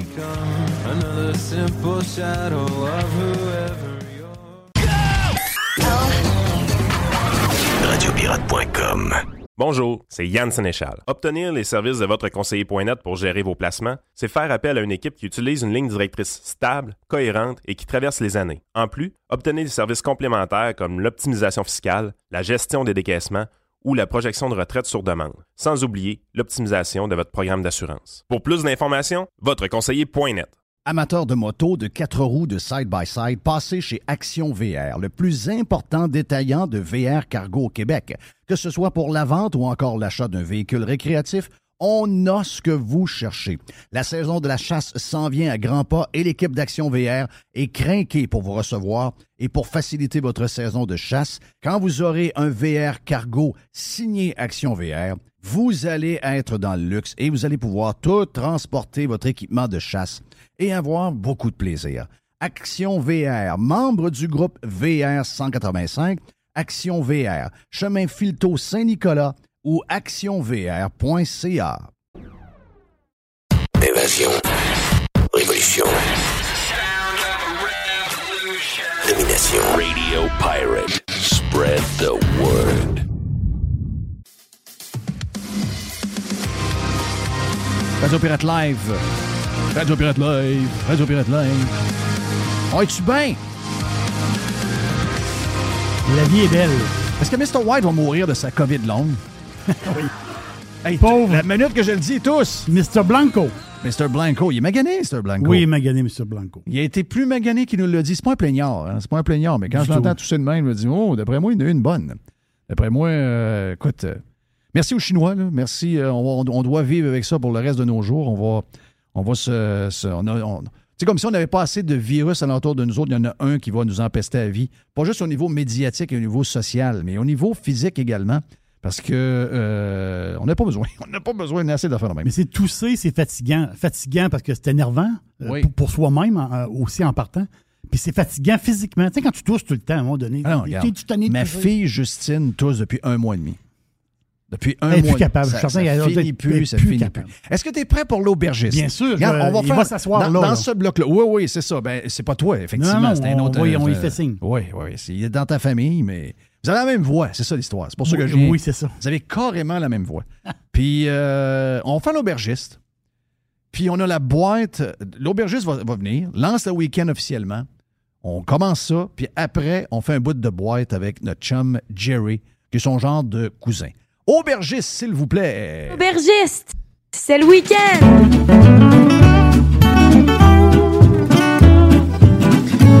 Oui, j'ai soif. L'aubergiste, c'est le week-end et on a soif. Et l'aubergiste est présenté par Canadian Club. Vous aimez le bon whisky, comme moi, Canadian Club est là, mais surtout le nouveau prêt à boire. Ben, nouveau. Il a fait un tabac cet été, là. Vraiment, là. Vraiment, c'était, euh, il était partout. Le, un mélange de whisky canadien et de soda gingembre. Donc, le Canadian Club Ginger Ginger, Ale. Ale, extraordinaire, disponible, vous savez où. Un prêt à boire su- parfait. Est-ce que c'est disponible seulement à la SAQ? Oui, La SAQ seulement, seulement. qu'à la SAQ. Exactement ça. Donc, vous allez aimer le, le Canadian Club Ginger Ale. Goûtez-y, vous allez voir, c'est. c'est, On lance la saison, ben, je partais pour dire automne, je ne vais pas dire ça parce qu'on est au mois d'août. là. Euh, on a des orages sur Québec en ce moment, puis il y a une grande lignée, là, ça va, je pense que jusqu'en Mauricie euh, depuis quelques minutes. Mais euh, on n'est pas encore à l'automne. On est encore en été, donc Mhm. euh, sautons pas les étapes. J'ai vu les habits. T'as vu les habits d'hiver? Chez Costco? J'ai vu l'image, mais moi, je suis pas client Costco. Ouais. Mais j'ai pensé à toi. Je sais. J'ai pensé à toi parce que j'étais là encore hier. Il n'y a Euh, rien hier qui presse. hier. Puis j'ai vu les habits d'hiver. Pourquoi, pourquoi on n'est pas capable de vivre le moment présent? Voilà. Un costume de. Je comprends que si tu achètes une piscine au mois de février, c'est normal, parce qu'il faut que tu te places, tu as des dates particulières et tu as un travail. Entendu, tu fais poser une piscine. C'est un travail. Ouais, mais moi, j'ai pas, j'ai pas besoin mais, de un voir un- costume, mais un costume de bain au mois de février, à moins que tu partes dans le sud, euh, si tu achètes ton costume de bain pour le mois de juin, euh, ça presse pas. Ça presse pas. Mais zéro personne pense en ce moment à acheter des. Puis là, ça devient comme un peu maladif parce que ce qu'ils ont fait, c'est qu'en mettant les inventaires plus tôt, les gens sont obligés de les acheter parce qu'ils disent Oh, j'aurai pas de choix de grandeur. J'aurai pas de choix de Les- Il y a grandeur. trois couleurs. Peut-être que la couleur bleue que je veux va être partie. Donc, tu, tu sens comme les. Tu, tu- ben, tu- pousses les gens à l'acheter sur place. Là, là, tu es dans, dans les listes d'école. hein. C'est là, les parents sont là présentement dans les listes d'école. Puis là, ils disent Ouais, il faudrait peut-être acheter un manteau d'hiver. Ouais. Je pense que c'est MC, c'est Mme Poubelle. C'est-tu toi qui as pris la photo en premier? Des habits de neige Costco? Des habits de neige Costco? Oui. Bon, mais c'est Mme Poubelle. Mme Poubelle avait pris la, la, la- Elle nous avait mis ça dans notre euh, canal Messenger famille. Puis, euh, tu sais, c'était pour nous. On était là. Bah, bah.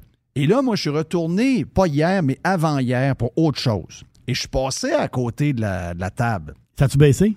Mais il n'y en a quasiment plus. Arrête! À cause de ce que je viens de te dire. Arrête! Mais ce serait tellement le fun si on vivait le moment présent. Si on mettait les habits de neige au mois d'octobre. Il neige pas avant décembre. Oh, peut-être un peu de neige en novembre, à un moment donné, là. Mais mettons que on, mettons qu'on se retient et on se dit les habits de neige vont arriver le 15 octobre. On mourra pas? Non. Non, on mourra pas. On On mourra meurt pas. Anyway, on change de sujet complètement. On n'est pas dans l'automne encore. On est dans le vino. On est dans le vino. Donc, est-ce que t'es- t'es- t'as quoi, le comme été, vu qu'on annonce encore une belle semaine, je Oh, regarde la oui. température? Qu'est-ce que t'as pour nous autres? J'ai du vin rouge. euh, tu sais, euh, l'année 2021, dans la production de vin au monde, 2021, 2022, je ne sais pas trop trop euh, où ça s'en va, mais 2021, l'hémisphère nord, donc vous savez, l'hémisphère, donc l'hémisphère, on parle des, États-Unis, on parle de l'Europe. Hémisphère nord, il y a eu euh, moins de production en général, parce qu'il y a des places il y a des places comme en France, ils ont eu de la grêle. Ils ont eu de la grêle, ils ont eu des problèmes, ils ont eu du froid. Il y a eu, Hein? il y a eu Mais moins- on ne parle que de la chaleur en je Europe, comprends. en, Grande-Bretagne en ce moment. là Mais c'est compensé par l'hémisphère sud, où ce qu'il y a eu une production presque historique dans l'hémisphère Ah, sud. quand il y a une le- place, il y a une, il y a une patente, de l'autre place, c'est l'autre. Ben oui, puisqu'il se fait du vin partout ça à terre. Ça, ça- ça- Mais l'affaire, c'est que les prix, on l'aime beaucoup. Tu sais, exemple, dans les vins de Bourgogne. Les vins de Bourgogne, je comprends la SAQ monte les prix tout le temps. Là, à un moment donné, il faut, euh, faut qu'ils se calment les nerfs un peu. Mais quand même, les vins de Bourgogne, oubliez la SAQ, même en France, les vins de Bourgogne ont augmenté de prix. Pourquoi? Ben, un peu plus rare. La demande est là, un peu plus rare, donc ça fait monter les prix. Donc, quoi? On cherche des vins, on cherche du vin à prix pas pire. J'essaye d'en trouver et euh, il y en a du bon. Là, on va s'en aller, Jeff. Regarde. On s'en va en Espagne, justement. Puis, je pourrais vous parler de l'Espagne à tous les semaines. Moi, je suis un fan fini des vins espagnols. Vous le savez. Moins de l'hôpital. Euh, Moins de l'hôpital, exactement ça. exactement ça. Puis quand on achète une bouteille de vin espagnol, ben des fois, on voit marquer sa bouteille Joven. Joven qui veut dire qui veut dire jeune en français, donc les vins jeunes. Donc, vinifié, embouteillé la même année. Donc, euh, c'est tout de suite. Là. Ça veut dire c'est un vin jeune qu'on consomme jeune. On voit écrit des fois Crianza. Crianza, c'est quoi? C'est un an de barrique, mais c'est un vieillissement de deux ans total qu'on voit Crianza. Ça, c'est typique espagnol. là. Ils Ouais. ont leur patente à eux autres. On voit Reserva. Donc, Reserva, c'est quoi? C'est un an de barrique et vieillissement de trois ans. Et Grande Reserva, c'est deux ans de barrique et vieillissement de cinq ans. C'est incroyable pareil. Et si on fouille un peu dans les grandes réservoirs, à la SEQ, je comprends. Tu as des bouteilles, une bouteille qui est tout à fait extraordinaire, c'est-à-dire qui. tu vas pogner des, des grandes réservoirs espagnols à 40, 50 dollars la bouteille, facilement, facilement. J'en nomme un. le Faustino Uno. Tout le monde connaît les Faustino. Faustino Uno. T'es dans le fruit séché, la figue, le tabac, un boisé extraordinaire. C'est un grand réservoir fantastique, mais ça vaut 30 pièces. Moi, je suis pauvre. À un moment donné, je ne peux pas toujours être dans les réservoirs à 30 pièces. Et là, il y a du réservat et du grand réservat, 16 dollars. Mais là, on n'est pas dans la Rioja. Vous savez, la Rioja, superbe région, le nord d'Espagne. On est plus au sud. On est dans le Val des Peñas. Val des Peñas. C'est la, région, la région de Don Quichotte. Don Quichotte, hein, toute l'histoire de Don Quichotte. Donc, c'est quoi? Trois heures au nord de Malaga, deux heures au sud de Madrid. Donc, on est dans le centre-sud de l'Espagne. Et le Val des Peñas veut dire une chose. Pour nous, moins connu, mais pour les Espagnols, très connu. Le Val des Peñas, c'est le vin de tous les jours. Le vin des bars à tapas. Tu vas dans un bar à tapas, tu prends un verre de vin rouge, c'est du Val des Peñas, quasiment 99% Très, très aimé des Espagnols. Vin rouge sec et avec le beau petit boisé qui est super le. Le nom du vin que je veux vous parler, que je veux vous parler, c'est Laguna de la Nava. Laguna de la Nava. Grande réserva. C'est pas un réservat, c'est un grand réservat. 16 et 20. 100% Tempranillo. 2,6 grammes de sucre. Parfait. Il y a un canard, sa bouteille. Un genre de canard rosé pour, la, pour reconnaître. Mais c'est sur la tablette normale. C'est pas, pas dans les. Vous savez, c'est c'est pas dans les du côté des, des bouteilles chères, c'est des bouteilles pas chères. 16 et 20, vous allez triper. C'est un grand réservat extraordinaire pour 16 pièces. À l'œil, c'est un rouge un peu cuivré, ils sont là à l'œil, OK? Des tanins très soyeux. On est sur la cerise. Cherry beaucoup de cerises. Cherry. Un peu de cacao. Cherry. C'est très élégant. Ça coule bien. Hey, c'est du 2015. Pensez à ça deux secondes. C'est du 2015 qui a bien vieilli, qui est bien vinifié à 16 et 20. Quel deal! Viva España, vous allez adorer le Laguna de la Nava, grande réserva. Il y a le réserva, il y a le régulier, mais le grand réserva, on ne peut pas s'en priver. Tu as 16 et 20 vous allez triper. Puis le plus pire, le plus incroyable, c'est que cette bouteille-là, vous vous faire dormir encore. Ça peut dormir, ça, peut dormir. Il n'y a aucun problème. Vous allez adorer euh, ça. Puis un petit, euh, un petit barbecue, un petit steak, quelque chose. Mm.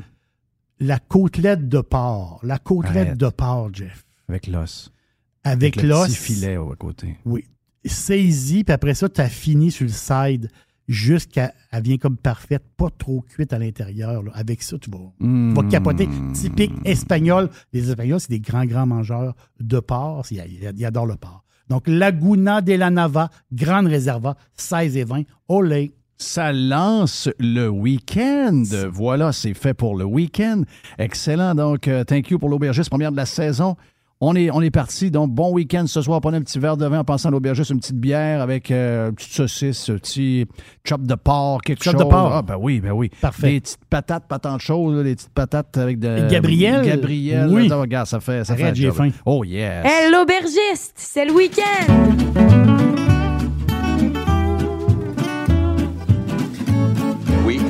Soif. Donc, c'était l'aubergiste, mais là, on est prêt pour euh, la boîte. Qu'est-ce qui arrive avec Tommy Lee, hein? Tommy Lee. J'ai pas euh, vu. Ben, est-ce que Tommy Lee a un compte Twitter? Donc, euh, Je vais aller voir. est-ce que Tommy Lee a un compte Twitter? Alors, à moins que ce soit sur Instagram. Mais euh, Tommy Lee est, euh, est pas mal trending sur euh, les médias so- sociaux en ce moment. Tommy Lee, euh, il, a, il a- il a- il a pas mal mis sa, sa graine euh, sur. Ouais, il y a une bonne graine, hein? Ça veut dire. euh, on- Oh oui, oh oui. euh, Écoute, on l'a déjà, déjà vu. là. Il y a quand même une vidéo marquant là, de, de- de Tommy Lee qui a marqué l'histoire Avec Pamela. avec Pamela à, à Lake Powell, faut pas oublier. Mais j'essaie de trouver le compte. As-tu vraiment trouvé le compte de. Comment? Euh, ben, sais-tu, sur Instagram, je suis sur le compte de Tommy Lee. On va aller voir Tommy Lee. Et Tommy Lee sur Instagram, j'ai absolument rien. qui me montre euh, le, comme dirait euh, notre ami Carlos de Punisher, il n'y a absolument rien qui me montre le Fedler. Le Fedler. Le Fedler, le- le- le pénis de Tommy Lee. Il y a des photos de bananes, Oui? mais il n'y a pas de. Non, il n'y a pas de Fedler. Ah. Donc, est-ce que tu l'as vu la photo? Non, j'ai pas vu la photo. OK.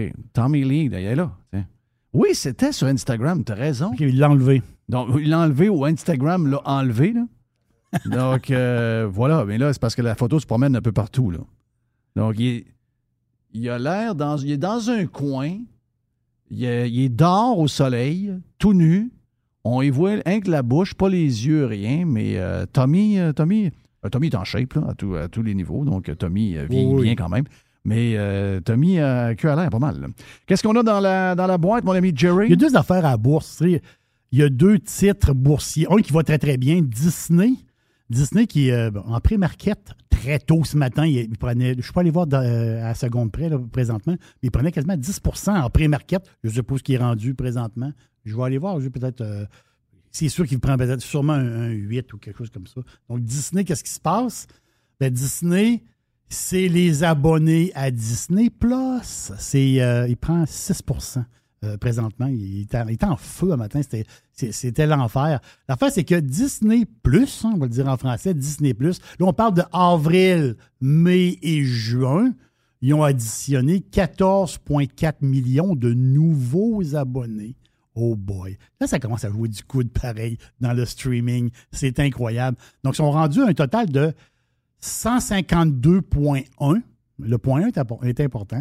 Donc, millions d'abonnés. Ça, mais si on regarde tout l'ensemble du streaming, parce que Disney, il possède beaucoup de choses, ESPN et Hulu sont rendus à 221,1 millions d'abonnés à leur bébelle. 221,1 millions. Oups! Netflix est à 220,6 millions. Gadon, Disney a plus d'abonnés. On parle pour parler, là. Ils ont plus d'abonnés que Netflix. C'est Non, capoté non, pareil. c'est pas Oh, vrai, oui, c'est- c'est- c'est- c'est c'est-? Ben oui, mais pas, juste Disney plus, mais tout son, le service de streaming a plus d'abonnés. C'est un, c'est un clin d'œil comme ça. Mais l'autre histoire aussi, les parcs. Les parcs ont fait du profit. Donc, ont fait. C'est c'est du beau profit. Donc, les parcs roulent. Disney sont, sont de bonne humeur. Regarde. Est-ce que c'est. On ne peut pas faire de recommandations d'achat. On n'a pas le droit. On parle pour parler comme ça. On a le droit de dire ce qu'on pense. Moi, je pense que Disney. quoi, on était au mois de. Il y a quoi? Il y a, il y a près un mois de ça, grosso modo, Jeff, on était en bas de 100 Là, on est quoi? On est à 118 Si on regarde le graphique, il s'améliore parce qu'il y a cette fameuse moyenne mobile. C'est quoi de gérer la moyenne mobile? C'est la moyenne des 50 derniers jours. Tu peux le faire sur 200 jours, sur 100 jours, tu fais comme, tu veux. Mais la fameuse moyenne mobile 50 jours, qui est très importante dans l'analyse technique, Jeff, ben, est aplatie. Oups, ça veut dire quoi? Peut-être que le calvaire de Disney est fini. On parle pour parler, on ne fait pas de recommandation d'achat, mais quand même, c'est c'est le fun. L'autre compagnie qui en mange peut-être un peu, Six Flags. Et si boire. Ouais. Là, là, là, là, il en mange une. Ça, c'est la place avec des poutines à 17 piastres? As-tu vu ça, l'histoire de la poutine à 17 Ça, c'est à Montréal. Mais ça, c'est un record, une poutine à 17 Euh, elle doit être grosse. Pas sûr. Hmm. Avec euh, des, euh, de la rouille un peu, ces, ces jeux. Euh, D'après moi, Six Flags s'en va vers une faillite. Là, au- Dette de 2,5 milliards pour gros investissements à faire pour se tenir à jour. Obligé Faut se tenir à les jour. prix. Tu hijack les prix, tu n'as pas de nouveauté. Puis quand tu rentres ton parc, d'abord, il n'est pas, il est pas ouvert tous les jours. Oui. Il n'est pas ouvert tous les jours. Ton lundi, tu es fermé. Tu n'as plus de package de famille à l'année. Ça, ça, ça sent la débandade. Il y a un analyste qui a dit, je n'ai pas trouvé son nom, lui a dit, Six Flags, ils ont fait un, un genre de pari, en fait, d'une manière. Ils ont dit, nous autres, on va essayer de faire dépenser le plus possible le client, quitte à avoir un peu moins de clients. C'est un peu le chemin qu'on a décidé de Euh, je prendre. te dirais que c'est pas juste Six Six Flags. Mon feeling, c'est que c'est le motus operandi en ce moment des restaurants. Moins de monde, plus de profit par client. par client. Donc, trouver un moyen pour monter la facture. Puis je dis restaurant. Non, là. je pense que c'est ça pour beaucoup d'industries. Oh, oui. Rénovation, euh, toutes les patentes. Là. Chaque fois, je vais en agripper un, puis tout le monde fait pareil. Il m'a dit de quoi, m'a sortir de là, m'a faire du cash. Tu sais, j'aurais pas besoin d'avoir 100 clients dans mon année pour faire mon même comprends. salaire. Je vais en faire 25, puis je vais avoir, il va me rester le même cash à la fin. Ah oui, c'est ça, là. C'est ça partout, là. Oui, mais il y a une limite. Dire, Ah, je sais. a- La, la limite est psychologique. La poutine à 17 pièces, à un moment donné, tu vas dire euh, Bonjour, oui, qu'est-ce que vous désirez? Ben, on va prendre deux poutines avec deux coques. Ils vont- ils vont dire- 60 dollars. Oui, oui, t'as un peu. Mais là, tu regardes, là, peu. Là, j'ai pas commandé encore pour le grand. Non. Parce que j'ai un grand de 14 ans. Puis il dit euh, Papa, j'ai faim. Oui. OK. Pa- papa, pa- papa, j'ai, papa, j'ai, faim. Papa, lui, lui, lui, une poutine, c'est pas assez, là. Qu'est-ce que tu dis, euh, Olivier? J'ai faim. Je comprends pas ce que tu dis. C'est ça. Là, tu viens de passer le 100 piastres. Oui, facile. Non, bon, c'est ça. À un moment donné, ça. Hey, c'est une histoire que je vais te raconter. Le lac Mead, ça dit-tu quelque chose? Moi, un jour. Je connais le lac Meach. Non, pas le Meach, Mead. C'est moi, un jour, je vais aller à Vegas. Je suis jamais allé à Vegas de ma vie. Oh. Un jour, ceux qui vont à Vegas, ben, ils vont visiter le, le- le barrage Hoover. Oui. Exactement ça. Mais c'est- l'espèce de grand lac qu'il y a là. Parce qu'en en fait, compte, c'est un bassin, hein, le, le- le lac Mead, qui est immense. C'est- immense. On Puis, veut les grossir, ces lacs-là, là, pour avoir plus d'eau. C'est il connecté. disait- il y a deux semaines, il nous disait qu'il manquait Ah ouais. d'eau. Je lisais des reportages sur la Californie et tous ces coins-là qui manquaient d'eau. Puis depuis qu'ils ont fait, depuis qu'ils ont fait le, le reportage, euh, il est de Californie, l'eau en comme jamais. Hein, c'est l'enfer. là. Mais le, secteur du lac Mead, autrement dit, c'est pas toujours égal. Tu veux dire, l'eau, ils ont plus d'eau, moins d'eau, plus d'eau, moins d'eau. Puis c'est l'histoire de la rivière Colorado aussi. Tu as plein, t'as plein d'affaires. Mais là, dernièrement, le, le lac est un, un peu plus bas. Mais là, ils ont commencé à avoir des affaires. Puis quand le lac il baisse, il y a des années que c'est plus haut, des années que c'est plus bas. Là, l'affaire, c'est que là, ils ont, ils ont trouvé un genre de, de baril. Un baril qui est comme remonté à la surface. Mais ça, c'est arrivé il y a dans le coin du premier, je sais pas si c'est- avril, mai.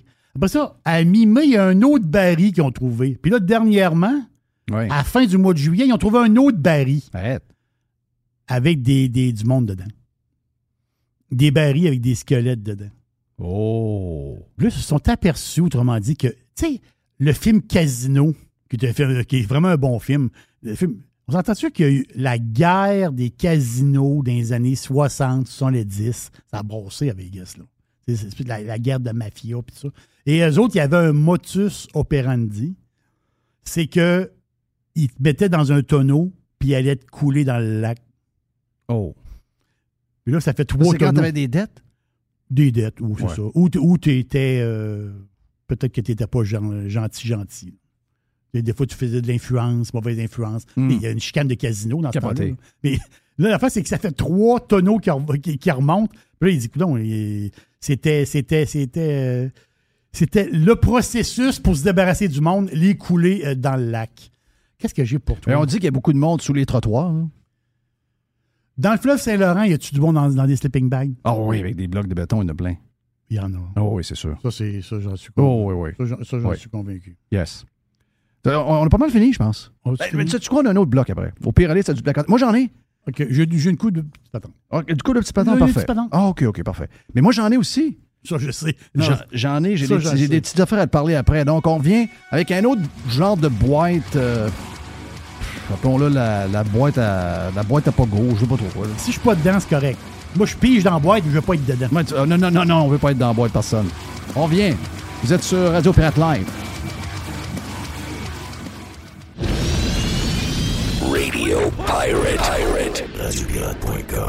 On a du beau temps à venir d'ici la fin de l'automne. Et si ça vous tente de vous promener un peu partout au Québec, en Ontario, euh, également dans le reste du Canada et même aux États-Unis, et que ça vous tente de faire vos activités extérieures, mais d'avoir le luxe à votre portée de main pour faire de dos, pour se faire à manger, eh bien, vous devez passer chez Action VR, le plus important détaillant de VR cargo au Québec. Que ce soit pour la vente, pour l'achat d'un véhicule récréatif, on a ce que vous cherchez. N'oubliez pas que la saison de chasse s'en vient également. Vous aussi, vous voulez avoir un certain confort quand vous arrivez chez vous, dans votre maison, à l'endroit où vous allez être, et vous voulez de l'espace quand vous partez pour mettre tout votre stock pour être bien équipé pour la chasse. Eh bien, Action VR est craqué pour vous recevoir et vous faciliter votre saison de chasse. Action VR, membre du groupe VR 185, Action VR, chemin Filto Saint-Nicolas ou actionvr.ca. Bonjour les pirates, c'est Stéphane Pagé, avocat. Je suis vraiment heureux d'être partenaire de Jeff et Radio Pirate. Vous avez un problème qui vous pèse avec l'achat ou la vente d'un immeuble commercial ou résidentiel, un bail commercial ou un fournisseur. Depuis 23 ans, avec mon équipe d'avocats, j'aide les gens à éviter les problèmes ou à trouver les meilleures solutions. Mes clients proviennent des différentes régions du Québec. Contactez-moi facilement sur stéphanepagé.ca. Thanks for listening to Radiopirate.com. Radiopirate.com.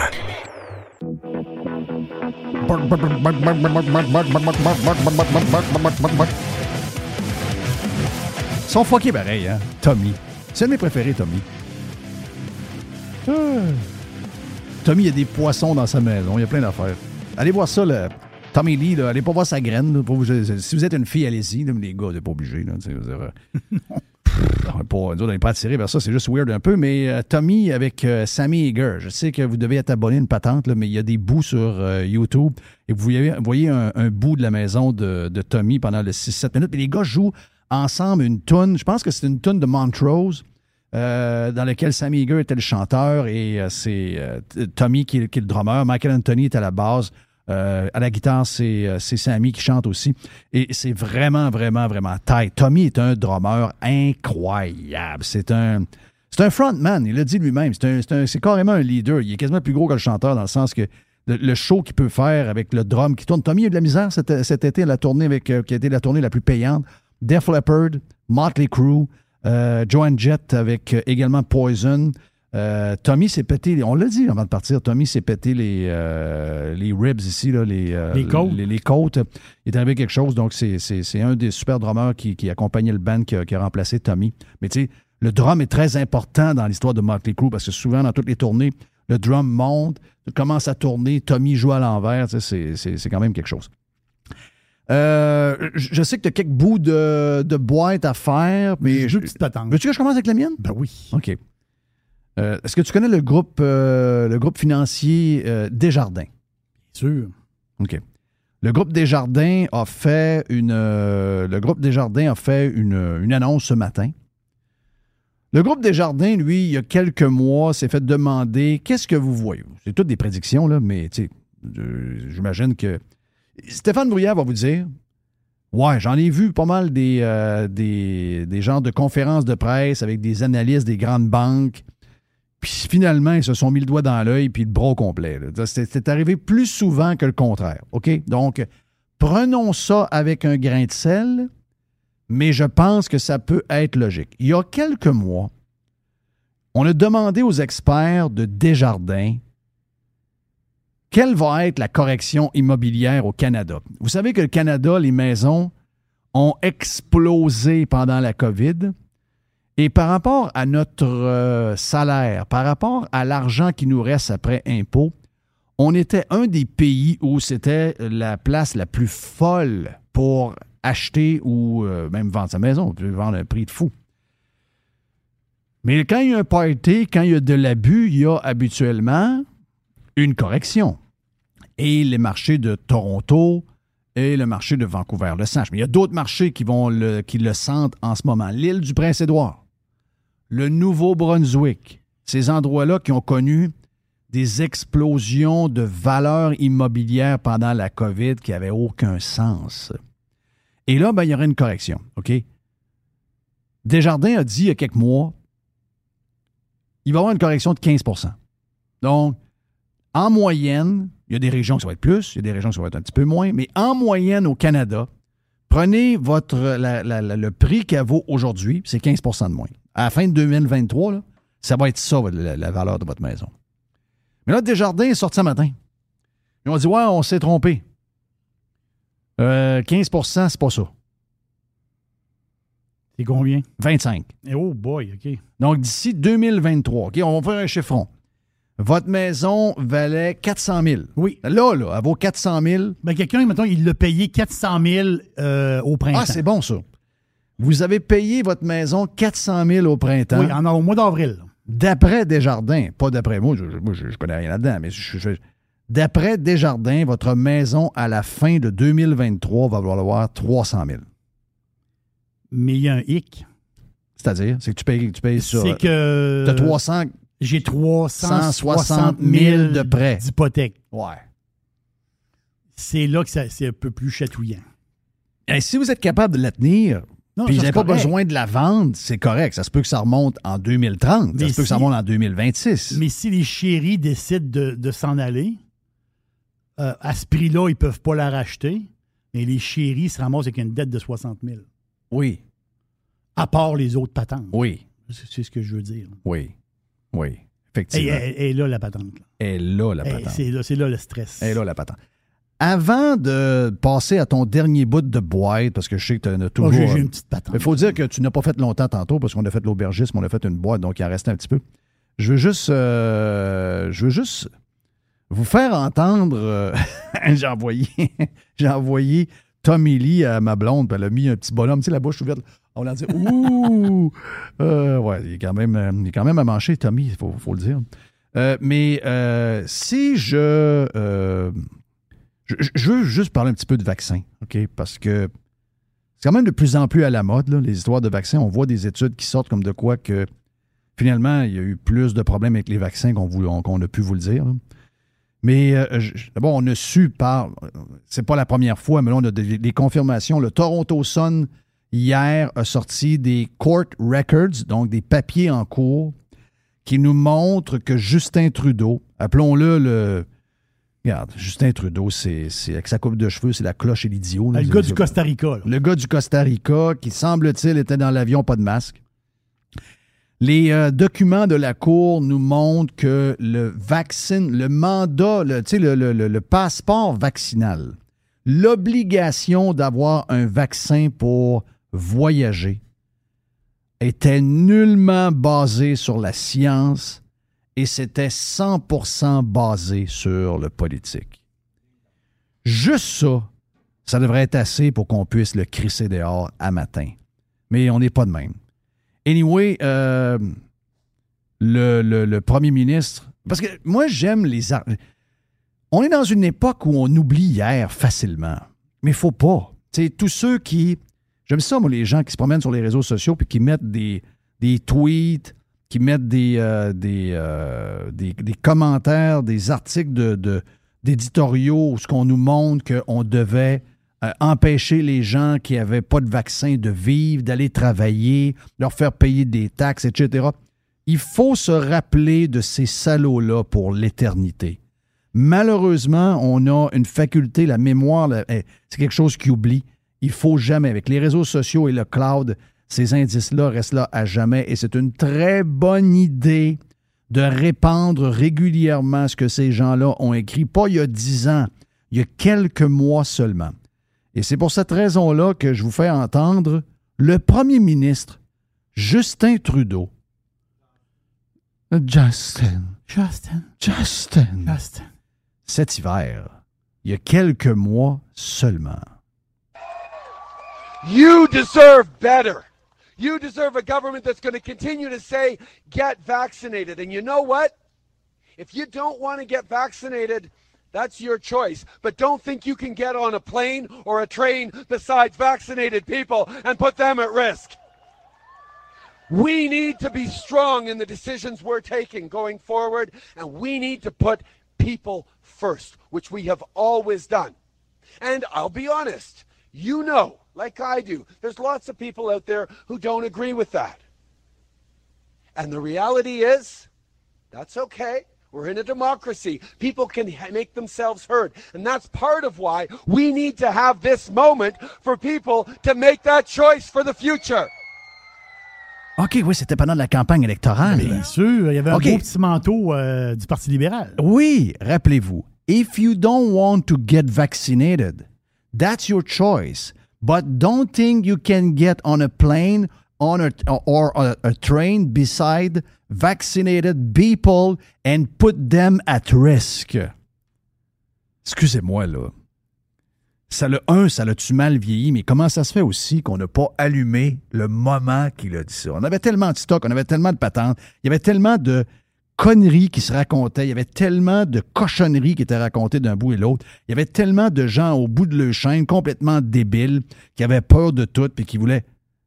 Mais un, la personne, finalement, on s'entend que la personne pas vaccinée est pas plus dangereuse que la personne pas vaccinée, parce que là, on sait que les personnes vaccinées sont capables de le donner à une autre personne. Mais comment ça qu'à ce moment-là, pareil, on a laissé le premier ministre, du Canada dire aux gens que si vous n'êtes pas vacciné, vous ne pouvez pas aller vous asseoir à côté d'un- d'une personne vaccinée parce que vous le mettez à risque. Donc, finalement, on savait à ce moment-là. Donc, lui, il. C'est pas parce qu'il est nono. là. De temps en temps, il peut l'être, mais là, il n'est pas nono. C'est que là, il a, il a glissé quelque chose qu'il ne devait pas dire, qu'on ne savait pas à ce moment-là, qu'on sait aujourd'hui. OK? Parce que si on l'entend, c'est. Ben non, mais si quelqu'un n'est pas vacciné, il ne peut pas aller mettre la vie de quelqu'un vacciné en danger. Il est vacciné. Il est protégé. Il y a, il y a- il y a une protection, là. il est vacciné. là. Mais il savait que le vaccin, c'était rien.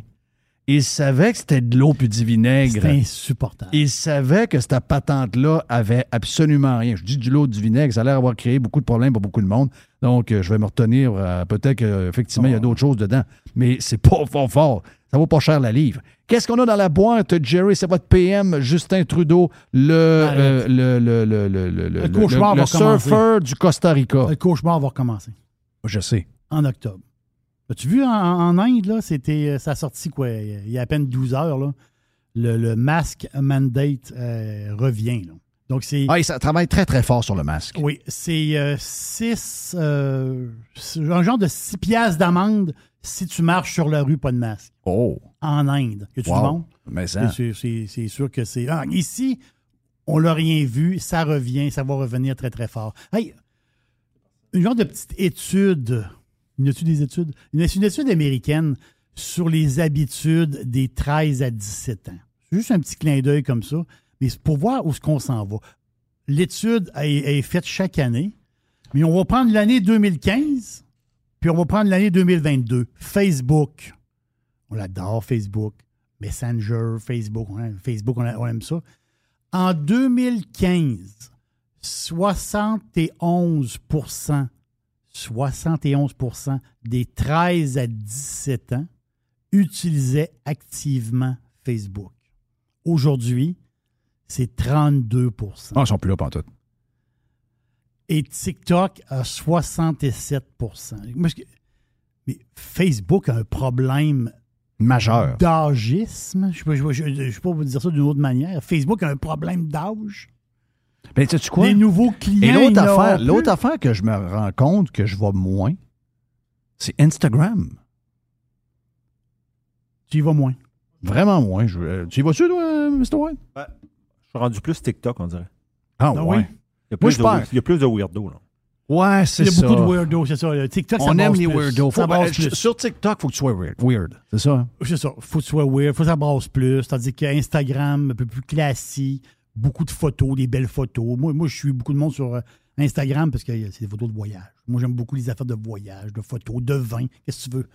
L'auberger, c'est est, est sur Instagram. Oui. Mais, quand même, mais quand même spécial que ça, c'est un problème majeur pour Facebook. Mais ça. Majeur, majeur. J'aime ça. Problème d'âgisme. Et pour finir, une dernière vite, mon ami Jerry. affaire vite, Texas. Regarde, une affaire drôle. Texas. Une affaire, une affaire de Ça fait longtemps que je parle au Texas.